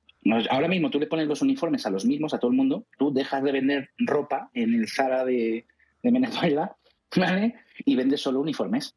Entonces, como van todos igual, pues nadie sabe a quién disparar porque no sabe Claro. si es de los suyos o no. Yo, yo Claro. creo que el tema de los uniformes es fantástico. Lo que han hecho en Francia creo que debería extenderse a todo el mundo, la verdad. Ay, Dios mío. Claro. sí. Con respecto a ese tema de los uniformes, disculpa que no estaba, porque estaba sí estaba en otra cuando me preguntaste. En Venezuela hace muchos años se usa en, tanto en la primaria como en la secundaria, uniforme único para todos. O sea, Y se sigue la- usando. la en sí, se sigue usando, tanto sí, en sí. primaria como en secundaria. Yo me gradué del, del high school, pues, de bachillerato, y ya usaba uniforme. Eso tiene años. Sí. Eso, es un, eso es una ventaja que te da a ti. Por ejemplo, aquí en los Estados Unidos, no. Aquí, a, a- a menos que sea una escuela privada, eh, la mayoría de las, sí, la mayoría de las escuelas privadas que son cristianas, católicas, dependiendo de la religión, usan uniforme. Ellos sí llevan uniforme, pero en las escuelas públicas aquí no. Y entonces imagínate, o sea, eso es gasto, de verdad, gasto de, de, de ropa, zapatos, todos los años, etcétera, No, etcétera. Entonces aquí hay un código de cosas. Aquí, sí, aquí hay un código, pero entonces que si la faldita no puede ir más arriba de la rodilla, no puede llevar. Pero aquí la gente puede hacerlo, cumple el primer mes y después ya después van, se pintan los cabellos de colores, van con los, ar- con, con los aretes en, en la nariz, etcétera, etcétera. Una serie de cosas que, que si tú te pones a ver, bueno, unas cosas son buenas y otras no, pero a mí me encantaría que, Mira, que eh, en los colegios hubiera uniforme. Eso como- es decían-. Como decían en la película El Club de los Poetas Muertos, decía un personaje con una corbata en la cabeza.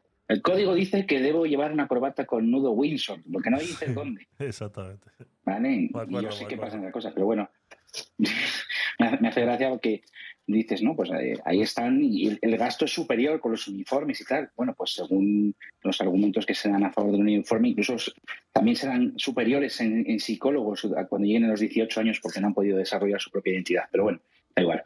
Eh, me parece, ahora sí, ya entrando en serio con, con lo que has estado comentando un poquito, fíjate lo que ha dado de sí una pregunta tan sencilla como a mí que me importa que ese señor esté vivo o muerto Sí. tomándose un daiquiri pasanguero en Isla Margarita. Pero resulta que sí, efectivamente, me empiezas a contar el, el guirigay que hay montado allí y cómo lo llaman de nuevo, qué, qué expresión más triste siempre, el patio trasero de, el patio trasero de Estados Unidos. Así le han dicho México, así le han dicho Cuba, así le dicen a Venezuela. Estoy convencido de que es una expresión que viene desde el norte, no creo que nadie se la haya inventado en el sur ni en el centro.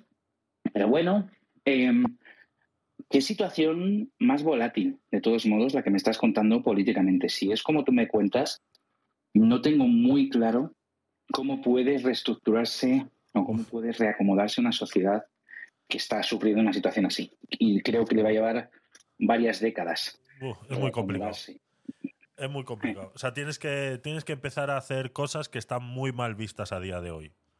O sea, es muy complicado. No, cosas, cosas, cositas. ¿Qué haces? Sorry, que ¿Cosas? Sí, ¿Cosas nazis? sí, Peter, cosas nazis. Exactamente. Cositas, cositas. Tienes que empezar a hacer cositas que están muy mal vistas a día de hoy. Es, es la realidad. Es la realidad. Sin llegar a esos extremos, pero sí, simplemente empezar a cerrar fronteras, eh, empezar a, a- a pedir, eh, exigir mucho más eh, a las personas que entren y que no solamente sean bienvenidos eh, eh, porque sois eh, pobrecitos y os están persiguiendo políticamente o tal en tu país, que es la excusa principal que utilizan. Y, y- y empezando por ahí, que no es nada descabellado, sino ya lo hacen todos los países, incluidos ellos mismos, eh, ya lo hacen. Yo lo he comentado muchas veces, o sea, yo cuando me fui a Panamá yo tenía 15 años. A nosotros nos costó arreglar los papeles eh, en Panamá, eh, independientemente de mi viejo fuera un empresario adinerado e invirtiera miles y miles de dólares en Panamá, independientemente de todo eso, nos costó muchísimo legalizarnos en ese país. O sea, al, al punto en que cada tres meses había que pagar 300 dólares, o sea, prácticamente 100 dólares al mes para poder mantener el carné eh, vigente y que no te detuvieran en la calle y te llevaran a la cárcel. O sea, es tan fácil como eso. Y ya ves, un chavalito de 15 años caminando por la calle te podían pedir automáticamente el DNI y, y te encontrabas con esa serie de problemas en un país como Panamá y yo siendo español. Entonces, eh, no son cosas descabelladas que pasen esas cosas en Europa o en estos países que están pasando estos problemas eh, eh, inmigratorios tan grandes, que es que al fin y al cabo eso repercute, quieras o no, en la economía del país y repercute en que las cosas tengan un precio o tengan otro independientemente de la cantidad de gente que hay. O sea, es tan fácil como eso. Entonces, no sé por qué suena tan descabellado empezar a cerrar fronteras a, a- a ciertos países. Es tan fácil como eso. Pero bueno, Eh, vivimos en una cultura progre, en una cultura en la que decir estas cosas están mal vistas, eh, automáticamente te tachan de racista, de fascista y, de nazi, y ya está. Y ellos se quedan tan anchos, tú tienes que aceptar que, que ellos te llamen así, pero tú no les puedes llamar a ellos de otra cosa, ¿no? Entonces, eh, esa es la realidad que en la que vivimos hoy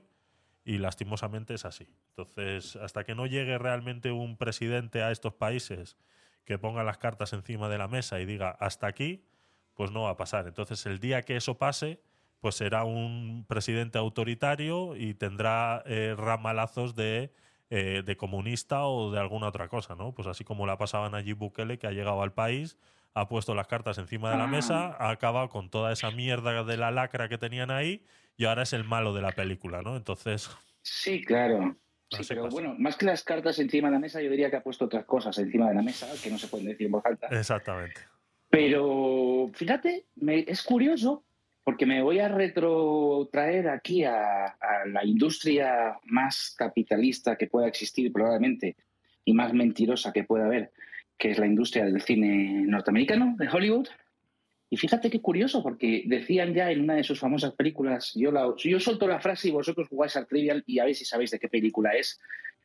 No es el héroe que, que- que querríamos, pero es el que necesitamos. ¿eh? O sea, y aquella otra frase de si haces lo que debes eh, durante suficiente tiempo, eh, pues llegarán a odiarte y llegarán a perseguirte. ¿no? Acabarás siendo el villano.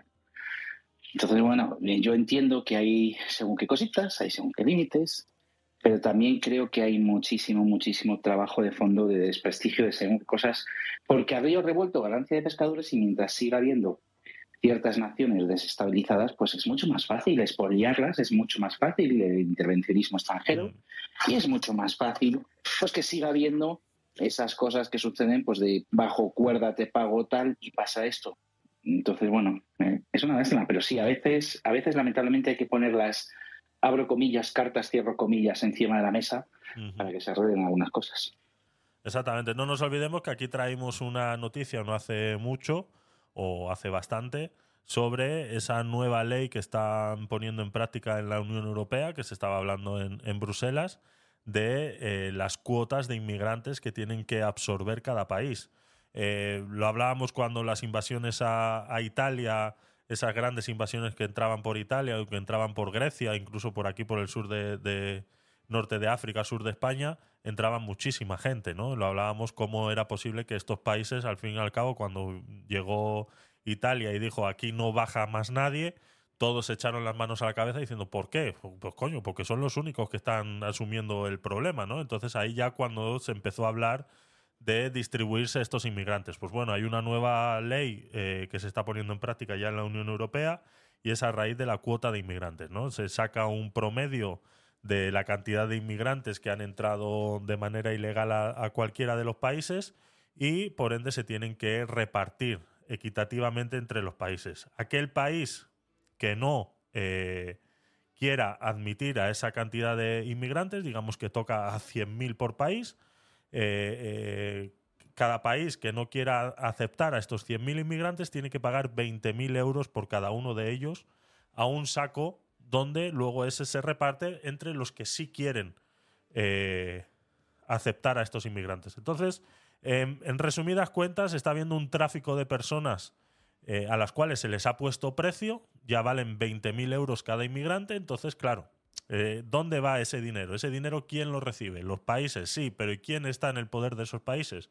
Si hablamos de España, pues tenemos a Pedro Sánchez y sus eh, chiringuitos eh, moviendo ese dinero, ¿no? Entonces a ellos les conviene recibir ese dinero porque es más dinero que ellos tienen para gastar esos chiringuitos, ¿no? Lo hablábamos también con el tema de la violencia de género, ¿no?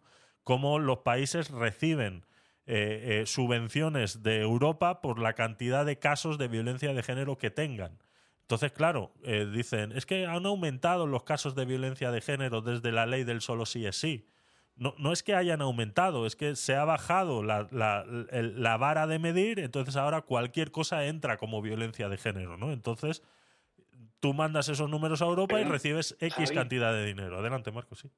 Per- perdona, es, es que te quería preguntar por eso porque es que me parece demencial. O sea, no es por caso resuelto, sino por caso contabilizado Por como caso, tal. Decir, Por, caso por contado. incidencia, no por Eso. resolución. No, no, por incidencia.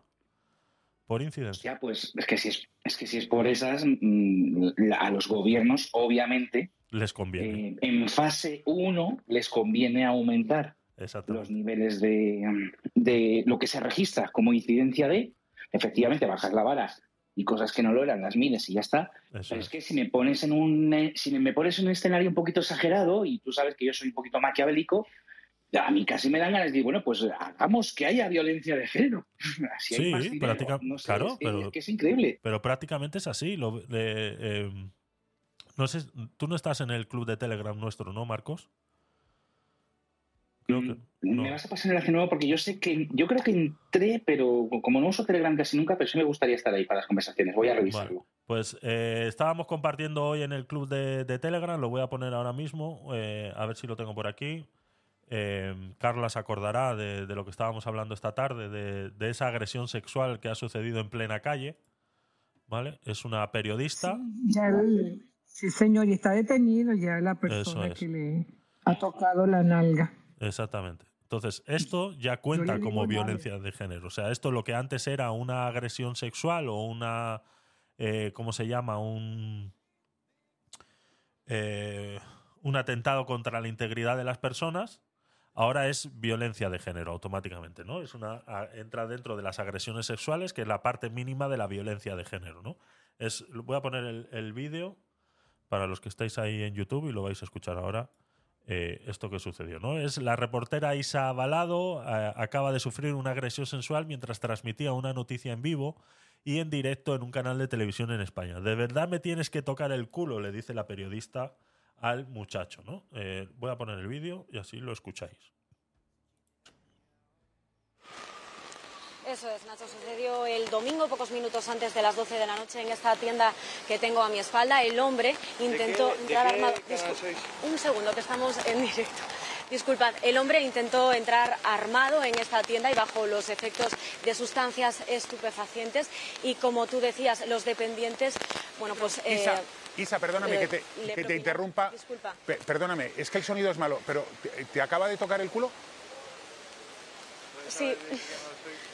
Es que, me- es que no puedo entenderlo. ¿Me pones a ese señor delante, por favor? No, que le... Este tío tonto, ponme a este tío tonto, por favor. Eh, por mucho que quieras intentar preguntarnos de qué canal somos, de verdad me tienes que tocar el culo. Estoy haciendo un directo y estoy trabajando. Sí, me has tocado el culo. De verdad, me gustaría que me dejaras trabajar. Tal perdón, no te he querido tocar el culo. Lo que tú quieras. Este, este tío es Lo que imbécil. tú quieras. Pero te he querido tocar el culo. Que Dios te respete y yo te respeto, pero no te he querido tocar el culo. Eh, vale, ya está, por favor, déjame trabajar. Oye, este tío es tonto. Bueno, hemos, hemos, hemos visto, pues eh, está la reportera hablando y de repente viene una, una persona por detrás y parece como que le da una cachetada en el culo preguntándole que de qué canal de televisión eran, ¿no? Eh, la muchacha no hace más caso a eso, intenta seguir con su trabajo como puede, pero el director del programa, el que con el que está haciendo la conexión en directo, sí se da cuenta de eso y le hace esa pregunta. Oye, pero ¿te ha tocado el culo? Y y ella dice, sí, me ha tocado el culo. Dice, ah, pues ponme con ese impresentable. Y de fondo, ahora, eh, Carla, eh, tengo que corregir un poco lo que, lo que dije en el, en el Telegram, porque de fondo sí se oye al realizador, ahora que tengo los cascos puestos, sí se oye al realizador diciendo, por favor, podéis llamar a la policía, porque pensábamos que eh, la policía había actuado de, eh, de oficio en este caso, ¿no? Pero sí es verdad que parece ser que hay Sí, una lo acabo llamada. de escuchar. Lo has escuchado tú también, ¿no? Lo acabo de escuchar también, sí, sí. Eso es. Entonces se escucha, eh, porque aquí, a ver, tenemos que tener en cuenta que esto que ha sucedido no está bien. Está claro que este señor ha hecho una agresión contra la integridad de esta persona, pero de ahí llamarlo agresión sexual eh, a mí me parece bastante exagerado, me parece bastante exagerado. Está claro que este señor tiene que ser procesado, tienen que meterlo en la cárcel o tienen que hacer lo que quieran y que vaya a un juicio o lo que sea. Me da exactamente igual, la justicia está ahí y yo no soy ni el juez ni voy a, a juzgar cómo la justicia tiene que hacer su trabajo. Aquí lo que estamos hablando es... eh, pero sí le tocó la cintura, exacto, Miguel. O sea, hasta ahí podemos... eh, es lo que yo puedo eh, dilucidar, ¿no? Que de repente sí le... cachetada a mí ya me parece bastante exagerado. Yo iría más por el tema de que él le toca la cintura, ¿no? Esa, esa cosa que tenemos los hombres de que cuando nos acercamos a una mujer muchas veces le tocamos la cintura. Es así. O sea, Perdón, es- perdón, Javier. Dime. Hombres y mujeres. Yo no he visto el vídeo, hablo por boca de ganso. Sí. Parto de la premisa de que efectivamente si ha sido declarado como una agresión, pues entiendo que ahí ha habido un contacto indebido. Sí. Pero cuando tú te aproximas por detrás a una persona para llamar tu- su atención y que no pegue un grito y no te se te dé la vuelta diciendo, oh. Dios mío, ¿quién está aquí? Normalmente o lo pones la mano en el hombro o educadamente en la cintura también o en la espalda. Eso lo hemos hecho todos entre hombres y mujeres. No sé si esto es lo sucedido, pero insisto, porque no lo he Sí, visto. sí, sí, es así. Así mismo como lo estás describiendo tú ahora mismo. Así mismo. es- Vale. Te lo digo porque si le tocó el culo es otra historia. Pero yo, por ejemplo, tuve un problema. Yo siendo docente, tuve un problema. Y es que yo tengo que llamar la atención de mis alumnos cuando están trabajando frente a un ordenador. Y la única forma que tengo de llamar su atención es o tocar su hombro o tocar su espalda. Que se giren y me miren. Es un gesto totalmente social, natural, y creo que en ningún momento eso es una agresión o una invasión de tu espacio personal. Eh, yo creo que es un gilipollas en tanto que no puedes interrumpir a alguien que está trabajando Eso o que es. está haciendo un directo. Eso lo tenemos todos clarísimo. Eres un impertinente. Lo que yo no sé es si de la impertinencia ya vamos a otra parte exagerando ciertos actos que son totalmente sociales, naturales y normales. Insisto, no he visto el vídeo. Si le toca el culo, anda y que le, y que le caiga lo que le tenga que caer. ¿Vale? Según la legislación, no la vigente, qué lástima, pero bueno, sería bueno, pero ya está. Pero Sí, si sí. es un acto social de, oye, te estoy tocando el nombre de qué canal eres porque no sabéis si están en directo o no, porque es un tipo que quiere chupar cámara, por lo que sea, me parece que sí que se nos está yendo un poquito la pinza. Yo tuve ese problema, insisto, cuando era docente, una alumna insistía en, ay, que no me toque, que no sé qué. Yo decía, es que tengo que llamarte la atención y es la única forma que tengo que llamarte la atención, tocarte el hombro. Bueno, pues esa persona fue a denunciarme ante el órgano rector diciendo que yo era demasiado tocón. El español es demasiado tocón. Afortunadamente, todos mis alumnos pudieron testificar y decir que esa niña era idiota y que hacía lo mismo con un montón de gente y que era su modus operandi. Pero imagínate que eso me sucede bajo la vigen- legislación vigente actual en un colegio de Madrid. Pues a lo mejor pierdo el, el título, ¿sabes? Sí, sí, sí, está claro. Pero- es la... pero yo voy a. Adelante, adelante, Carla. sí. Mira, disculpa, a ver. Imagínate tú que esta legislación, esta misma legislación que está en España en estos momentos, la pongan en Italia. Ustedes saben la cantidad de italianos que a eso sí saludan tocando la nalga, ¿ok? No hay un italiano, mi papá lo hacía, que en paz descanse. Y en Italia es como una costumbre, porque te den una palmadita y en las películas lo ves. Es algo como que, bueno, vamos a poner entre comillas, vamos a decir que normal en, la, de, de la vieja tradición, porque a lo mejor ahora las costumbres van cambiando. Pero imagínate la cantidad de... O los tres, besos, Hombres o los tres, be- arrestados o en los tres Italia. besos, Carla. Mira, no o te los vayas a tres Italia. besos. No te, no te voy a llevar a Italia. Te voy a llevar a donde estoy viviendo ahora. En México, en una fiesta, hace un mes, si nos hubiésemos regido por estos criterios, ya no hablo de tocarte la cintura o la espalda, ¿eh? hablo de, de tocarte el culo, de agarrártelo con uñas. ¿eh? De esto que cuando agarran y amasan como si hubieran probado a ver si el melocotón está tierno. Si, si fuese así, si esta legislación estuviese aplicada en la fiesta a la que yo tuve ocasión de asistir hace poco tiempo, tres mujeres hubieran salido detenidas y ningún hombre hubiera salido detenido. Porque ningún hombre se propasó jamás con ninguna de las chicas en las que yo estuve en ese evento, que era una cena que luego acabó simplemente pues convirtiéndose en un vamos a compartir, vamos a tomar unas copas y está. Ningún chico se aproximó ni transgredió ninguna barrera con ninguna mujer y sin embargo tres mujeres les agarraron las nalgas a distintos hombres by the face. Y yo eso soy testigo de. Entonces, no quiero decir que, ay, es que ahora viene este a decir que las mujeres. No, no. Simplemente digo que aquí eh, ya sabemos, o todos o la meretriz al río, ¿sabes? Y que esa misma regla de tres se puede aplicar en muchos entornos y nos llevaríamos bastante sustos. Así es. Eh, nos decía Paola por aquí, por duro el... ser hombre ahorita.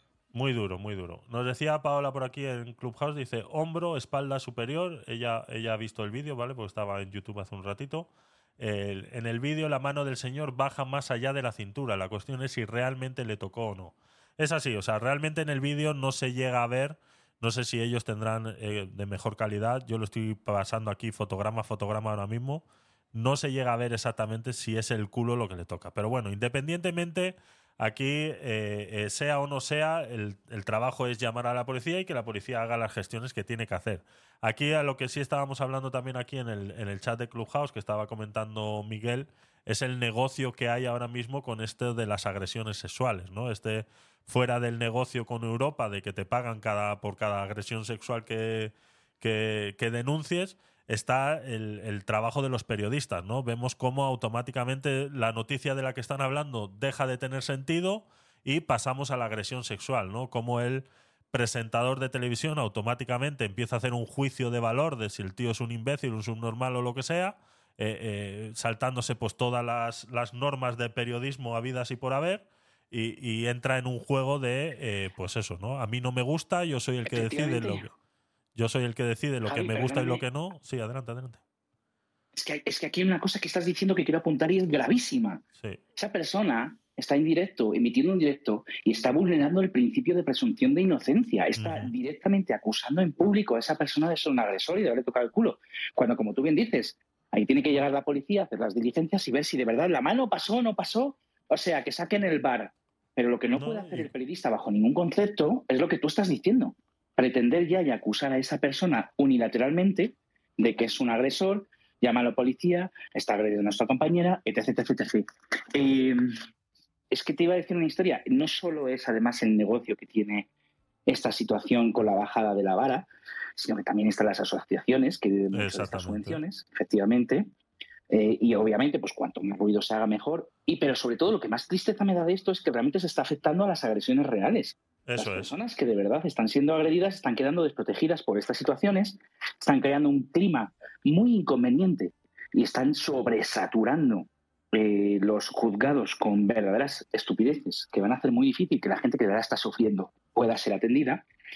Y además, perdóname, hay una cosa que se llama un efecto bastante rebote. Si ahora mismo nosotros equiparamos el ser un impertinente, que lo es, el ser un idiota, que lo es, y el intentar ligar a lo estúpido, que lo ha hecho, con una reportera mientras está trabajando, o sea, este tío es estúpido, pero si, que, si equiparamos la estupidez a una agresión sexual es. y le ponemos la misma pena, va a suceder que va a haber gente que va a decir, ¿sabes qué? Si me voy a llevar la misma pena, me vais a perdonar la burrada que voy a decir, ¿vale? Pero esto ya se ha visto en muchísimos otros países. Si me voy a llevar la misma pena por tocarle el culo que por tirármela en una esquina, pues ya me llevo el paquete completo, ¿sabes? Sí, sí. Y sí. esto ya ha sucedido en muchos países, donde eh, la equiparación de penas lo que ha provocado no ha sido la protección de las víctimas, sino el incremento del daño contra las víctimas. Porque si te da lo mismo azotar que asesinar, la gente ya asesinaba porque decía, bueno, al menos tengo la oportunidad de que no se descubra, ¿vale? Porque si azoto, esta persona declara, pero si la mato, no declara. Y entonces a- se- lo que sucedió es que se creció muchísimo en la incidencia de fallecimientos y de asesinatos, precisamente por esta equiparación. Es no como, quiero que esto suceda. es como lo de que está. si no aparece el cadáver, pues el, el- la pena no, no, no llega a ciertos límites, ¿no? Entonces la gente ya se hace descuartizadora y lo tira a los contenedores de basura. E- Eso es, efectivamente. Así Y, a- y aquí es un poco, po- si te, si te van a caer cinco años por decirle guapa a una chica y te van a caer cinco años eh, por llevarte a una chica, emborracharla y forzarla en una habitación, pues hay, mucha gente que ya tiene en sí el espectro de ser eh, agresor y que precisamente va a decir, bueno, pues la limitación ya no la tengo. Yo antes era un agresor en potencia, tenía estos impulsos, pero no me atrevía a tocarle mm, o a pasarme de esta línea porque, bueno, si toco un culo, pues es un día en la cárcel o dos, pero no son cinco años en prisión. Pero si van a ser cinco años en prisión por tocar un culo o por violar, va a haber mucha gente que ya tiene estos impulsos, que ya tiene estas tendencias y va a decir, bueno, pues me sale más barato violar del todo, ¿sabes? Exactamente, exactamente. Entonces vemos también en el, en el vídeo, voy a volverlo a poner para que escuchemos al realizador cómo se une a ese, a ese circo de necesidad de hablar de esto. Vemos cómo la muchacha, eh, ya sea por, pro- profesionalismo o porque no sabemos si realmente no, no, le, no le dio importancia a esta situación, eh, ella intenta seguir con la noticia, ¿no? Y vemos cómo el presentador del programa le interrumpe haciéndole esto, ¿no? Entonces pone palabras en la boca de esta señorita que ella en ningún momento ha dicho, sino que simplemente está aceptando lo que el presentador dice, ¿no? Entonces, estas son las cosas en las que tenemos que analizar muchas veces cuando pasan estas cosas, ¿no? Tuvimos una discusión muy grande y muy gorda y muy acalorada con el tema de Rubiales porque se ha querido llevar por el lado que no era y bueno, y ahora estamos en estas, en estas situaciones. Lo vuelvo a poner para que escuchéis al eh, presentador y sobre todo escuchéis al realizador de fondo, que es el realizador del programa, el que da las directrices de a dónde tiene que ir la cámara y a dónde no. Incluso el camarógrafo intenta no grabar a este, a este señor hasta que el realizador se lo hace, ver- se lo hace ver, ¿no? Escuchemos. Pe- Perdóname, es que el sonido es malo, pero ¿te, te acaba de tocar el culo? Sí. Es que, me- es que no puedo entenderlo. ¿Me pones a ese señor delante, por favor? No, que le... Este tío tonto, ponme a este tío tonto, por favor. Eh, por mucho que quieras intentar preguntarnos de qué canal somos, de verdad me tienes que tocar el culo. Estoy haciendo un directo y estoy trabajando. Yo te dejo el culo. Se me el culo. De verdad, me gustaría que me dejaras trabajar. Está el perdón. No te he querido tocar el culo. Lo que tú quieras. Este, este tío es Lo que imbécil. tú quieras. Pero te he querido tocar el culo. Que Dios te respete y yo te respeto, pero no te he querido tocar el culo. Bueno, entran ahí en una pequeña conversación de que sí te he tocado, no me has tocado, entonces eh, es, el, es el tema de siempre, ¿no? Aquí ella, si quiere, puede denunciar, está claro que lo puede hacer. Escuchamos de fondo al realizador diciendo, eh, por favor, llamar a la policía. Eh, vale, ya está, por favor, déjame trabajar. Oye, este tío es tonto. Y ese último acto que hace, realmente sí, este tío es tonto, ¿no? Porque cuando se despide de, de tal y se quiere ir, le toca la cabeza a la muchacha como diciendo, venga, venga, va, tontita, que no te he tocado el culo, ¿no? O sea, podríamos llegar a entender eso, ¿no? Pero nuevamente es poner eh, palabras en la boca de algo que no ha- nadie ha dicho, sino simplemente es un acto. Entonces, eh, luego, eh, más adelante vimos en las noticias cómo este señor era, era arrestado, ¿no? Y decían así. Inmediata reacción de la policía que ha detenido a un hombre por agredir en la calle a una periodista. Este es el momento. Esta tienda que tengo a mi espalda, el hombre intentó entrar armado. Un segundo, que Bueno, ahí sí en se ve la cachetada, ¿eh? Perdóname, es que el sonido es malo, pero te, te acaba de tocar el. Aquí ya se ve mejor, ¿eh? Aquí, Paola, lo estás viendo, ¿no? Aquí ya se ve la cachetada, ¿eh? Se ve ese, ese impulso de la mano de tac. Ese no es apoyar en la cintura para llamar la atención, ¿eh? Está el placa. Mira, mira, mira, mira. mi espalda, el hombre Placa. ¿Eh? Ahí, ahí ya, ahí hay cachetada. ¿Eh? Bar. Queremos el bar. Ahí hay cachetada, ¿eh? Sí la hay, ¿eh? Chavales. Sí la hay. Y es que además le tiembla el cuerpo, ¿eh? Aquí se ve mejor. Aquí se ve mejor, ¿eh? Le- Pues, fan- pues fantástico. Pues Sí, sí. para adelante con él. Hay cachetada, hay cachetada. Le- A mi espalda, el hombre Placa, intentó- sí. Sí, se le mueve, se le mueve el culillo, ¿eh? A la, a la periodista, ¿eh? Se le mueve el culillo de la cachetada, se le mueve el culillo, sí. Sí, sí, sí, sí. Hay cachetada, hay cachetada. Confirmado. Hay cachetada. Entonces, pues ya Vale. está. Vale, pues, pues adelante. Entonces, ahora lo que queda ver es cuál es la, la pena que dice el Código Penal ahora. el y, saber, o sea, qué es lo que sucede con esto, pero y también saber si esa si se cumple el principio de proporcionalidad. y Eso vuelvo a lo mismo. Yo no estoy en ningún momento intentando eh, limitar el- esta situación, ¿no? Y, y no, no pretendo disculpar a nadie. Es, que, hemos- que es un impertinente, lo hemos dicho desde el principio, y además ahora eh, sí ha atentado contra su integridad física.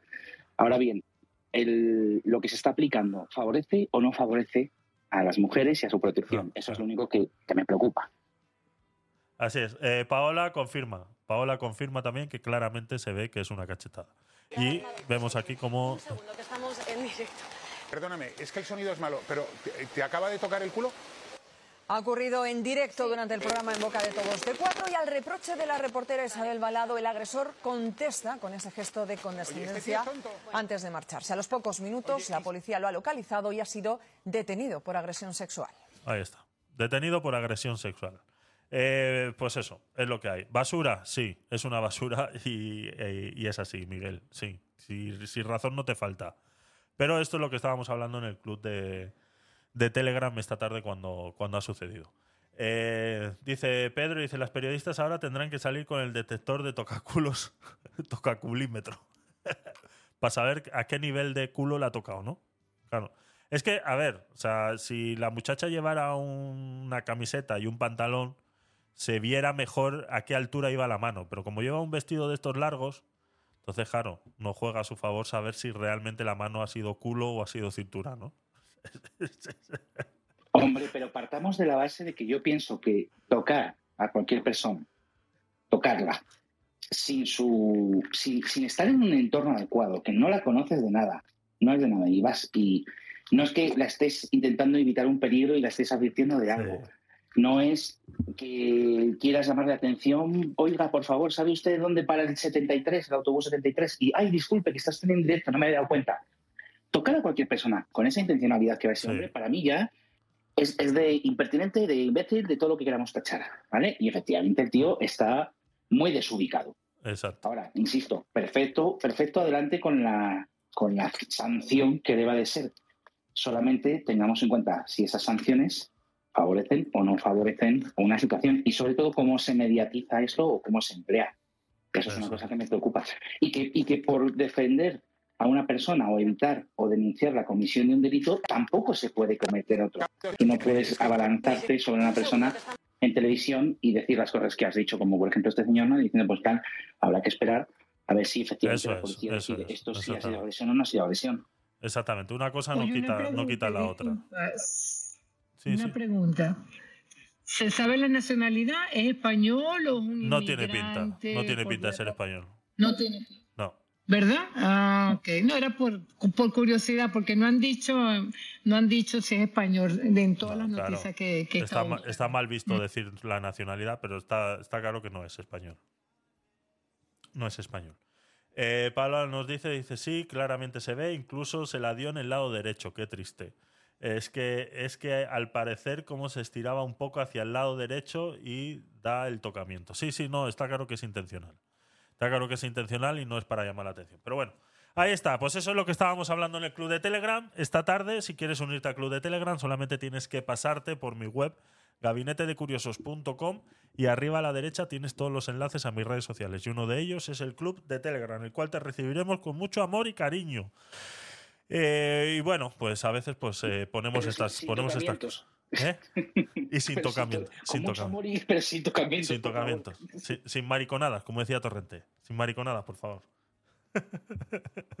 De que decía, nos hacemos unas Bueno, pajillas, pero sin despido, mariconadas. Dime, me Carla. despido, me, me bajo, me despido, vamos, me nos vamos. oyente. Ah, ok. Nos Eh, vamos Marco, todos. Te estoy siguiendo. Vamos a ser amigos, to- amiguis todos aquí. Pues sí, porque tal y como está el patio ahora en Clubhouse es la única forma de ver algo. Dios Madre mío. de Dios. Es una locura. Lo de Clubhouse es una locura. Se ha vuelto. Se ha vuelto una secta esto, ¿eh? De verdad. Eh, eh, a ver, tengo- Yo, yo quisiera abrir una sala cuando, cuando alguien quiera compartirla conmigo, porque veo un, un adoctrinamiento que me preocupa en eso de tenemos que llevarnos muy bien, tenemos que ser amigos. Oye, me avisas, Marcos, me avisas, por favor. Ha tenemos subido, que tener cuidado con lo que decimos. ha subido. Maritere. Vamos a ver qué nos quiere decir Maritere. Buenas noches. Hola, ¿cómo están todos? Eh, buenas tardes desde Perú. ¿Qué tal? Estoy subiendo directamente a, a acosar a Marcos, no mentira, a preguntarle una cosa. No, lo que pasa es que este Marcos habías hecho creo que una este un chat asincrónico con preguntas y yo te dejé una. No sé si me la respondiste porque ya eso desapareció de mi visión, de mi rango de visión, ya no lo veo. Eh, pero no sé, creo que no tiene nada que ver con la sala, pero eh, se trata de que una amiga mía ha eh, estrenado una canción de su autoría, ¿no? Con su música y letra, y te había preguntado eh, dónde era que tú inscribías tus, tus este, canciones para eh, proteger. En Perú la tiene que registrar en Indecopy, pero Ajá. si quiere, por mientras tanto, para, para suavizar el tema y que no se lo levanten, hay un servicio que se llama Safe Creative. Ese uso yo. Safecreative.org. Ese uso yo. Es fantástico, Mm. tiene un sistema de registro certificado notarial que está eh, amparado en convenio de Berna, lo cual te protege en 184, 182 países, incluido el Perú. Entonces, yo lo que recomiendo es que se abra una cuenta gratuita que le permite hacer hasta cinco registros en SafeORG. Si necesita más, pues ya que pague la cuenta, que es muy baratita. Mientras hace los procesos debidos en Indecopy, que no va a tener ningún problema. En Indecopy tardan como un mes y medio, dos meses en darte la certificación, pero mientras tanto está protegida con Safe Creative not- notarialmente. Excelente, eso era lo que quería saber. Ahora mismo le escribo. Muchas gracias. Gracias a ti, Maritere. Aquí Maritere. hacemos la función de todo. Hace- Hacemos la función de todo. Ha sido esto un, un- un adelanto de cómo copiar los derechos de autor de los cantantes. Así es. Yo utilizo, utilizo Safe Creative para, para diseño gráfico. Funciona muy bien, la verdad que funciona muy bien. Así que, eh, pues poco Oye, más. yo- Dime. Javier, una pregunta, si la puedes responder ahora o después. Yo me he dado cuenta que desde que actualizó esta nueva actualización de Clubhouse, Ujú. la batería me dura menos. Sí, es verdad. ¿A Ah. qué se debe eso? Porque ¿Tienes un, Twitter está un iPhone? ¿Tienes un Sí, iPhone un 12? iPhone. iPhone 12. A ver si va a ser el 12. que- No, el, que te- no, el mío, el, radiación. mío, el mío es 13, el mío es ca- 13 o 14, ya ni me acuerdo. Por si acaso. Ah, ya lo hubiese votado, ¿verdad? Sí. Entonces, esto no me pasaba antes. Yo podía No. estar aquí, o sea, yo cargaba mi teléfono y hasta la noche que no lo volvía a recargar la batería, pero ahorita nada, o sea, se va rapidísimo, más de la mitad. Es más, ahorita tiene 43%. Sí. Suele pasar, suele pasar en todas las aplicaciones cuando suelen hacer cambios, eh, la optimización de batería la suelen dejar para lo último, así que eh, suele pasar. En la próxima Y- actualización lo a- y además, Javier, perdóname que le, le amplíe un poquito a la, la cosa. Eh, han, han hecho unos cambios muy fuertes en el modo de audio. Sí. Están emitiendo a un bitrate superior, están emitiendo con más calidad y eso exige más del procesador. Por lo tanto, sí, vas a sufrir un poquito de batería. Eso es. Ok, muchas gracias. Pero bueno, eh, os invito a que os paséis por la nueva aplicación de Stream, que hace lo mismo que hacía Clubhouse antes y que poco a poco somos más gente y, y está muy bien. Así que si queréis uniros a la nueva aplicación de Stream, podéis utilizar mi código Tecnopoli, tenéis el enlace de stream.com arriba y con mi enlace, eh, eh, con mi código de invitación Tecnopolit, eh, podréis entrar y disfrutar de esa nueva aplicación de contenido. Ahí podéis encontrar todo mi contenido en diferido y también transmito en vivo, tanto en audio como en vídeo, los diferentes programas que tenemos en gabinetecuriosos.com. Así que muchas gracias a todos. Hasta aquí el programa de hoy. No sé si queréis último minutillo antes de irnos. El último minutillo que te voy a decir es que la ministra de Salud de Canadá acaba de decir que vuelven las máscaras a Canadá, las mascarillas. Ah, las Que, máscaras, vuel- digo. que vuelven. Dios mío. No, lo que pasa es que estaba escuchando el partido de Venezuela-Paraguay simultáneamente y no se pueden hacer las dos cosas, no se Y puede. eso que eres mujer. Y eso que eres mujer. No, pero no pongo atención a una cosa o a la otra. Es más, estoy viendo ahorita de Inglaterra, Escocia en la televisión. Tengo Dios en mío. Telegram Venezuela, Paraguay y estoy hablando con ustedes. No se me va a ir la batería. Ay. Hombre, ¿cómo no se te va a ir la batería? Dios mío. Coño, haber empezado, haber empezado por ahí, joder, Claro. me está volviendo loco. Claro, los otros echándole la culpa a la actualización y tú eres una consumista nata de batería. O sea, no y, puede ser. Y además tiene la y además tiene la batidora de mano enchufada por USB al teléfono, pues claro, ya, ya que-. Ay, Oye, yo, yo quiero aprovechar antes de que cerremos, Javier, Sí. que no sé si esto va a quedar grabado en tu podcast o no, Sí, sí. pero de verdad, qué bonito, qué bonito conocerte, qué buen trabajo. Quiero agradecerte el trabajo que haces cada vez que haces una de estas salas, porque sé lo que hay detrás de ello, sé lo que es informarse, sé lo complicado que es, ya no solo a nivel trabajo, sino a nivel, personal, exponerse, porque vivimos en una época, como te dije antes, en que exponer las ideas propias y tratar de defender un punto distinto, tengas razón o no, pero tratar de defender tu punto y tener espíritu crítico es jodido, es complicado. Así que de verdad, mis dieces, como dicen en estas tierras, pero muchísimas gracias por este trabajo, por este esfuerzo y por dar un contenido que podrá gustar a unos o no, pero al menos sí considero que es un contenido relevante, de valor y es un contenido digno de ser consumido. Así que gracias, de verdad. Gracias a ti, Marco. Sabes que te quiero mucho y que aprecio mucho tu, tu amistad y lo que llevemos de conocernos. Y ya sabes que en lo que nos podamos apoyar siempre eh, va a ser así. Así que muchas gracias por tus palabras. Se agradecen de verdad que, que se aprecie el trabajo que hay detrás de todo esto. Y, bueno, ya sabéis, apoyarse unos a otros, que es lo más, lo más importante. Estaba Marcos el otro día haciendo eh, lives en TikTok, cantando como canta él de bonito. Así que ahí estuve yo. Me quedé dormido, Marcos. Me quedé dormido escuchándote. Está bien, si es que la diferencia horaria La hora, bestia. la hora es una locura. La hora es una locura. Así que apoyar, apoyar a la gente que hace, que hace contenido propio, que es, es importante, es importante. Así que nada. Eh, Y Marco, darle atención a los gatitos que tienes. Creo que son dos. A ver, uno o Son dos. tres, son tres. Yo siempre digo Ah, tres, tres gatos. Dale- tres gatos y medio, porque uno pesa Dale cariño, kilos y medio dale cariño a los gatos, por favor. El último minutillo de Paola aquí en YouTube nos dice, dice, gracias por la sala y por dejarme pasar buen tiempo con todos ustedes. Gracias a ti, Paola, por pasarte. Gracias a vosotros, gracias a todos. Así que nada, chicos, nos vamos yendo. Venga, vamos con un poquitito de música mientras nos vamos despidiendo. Vamos allá.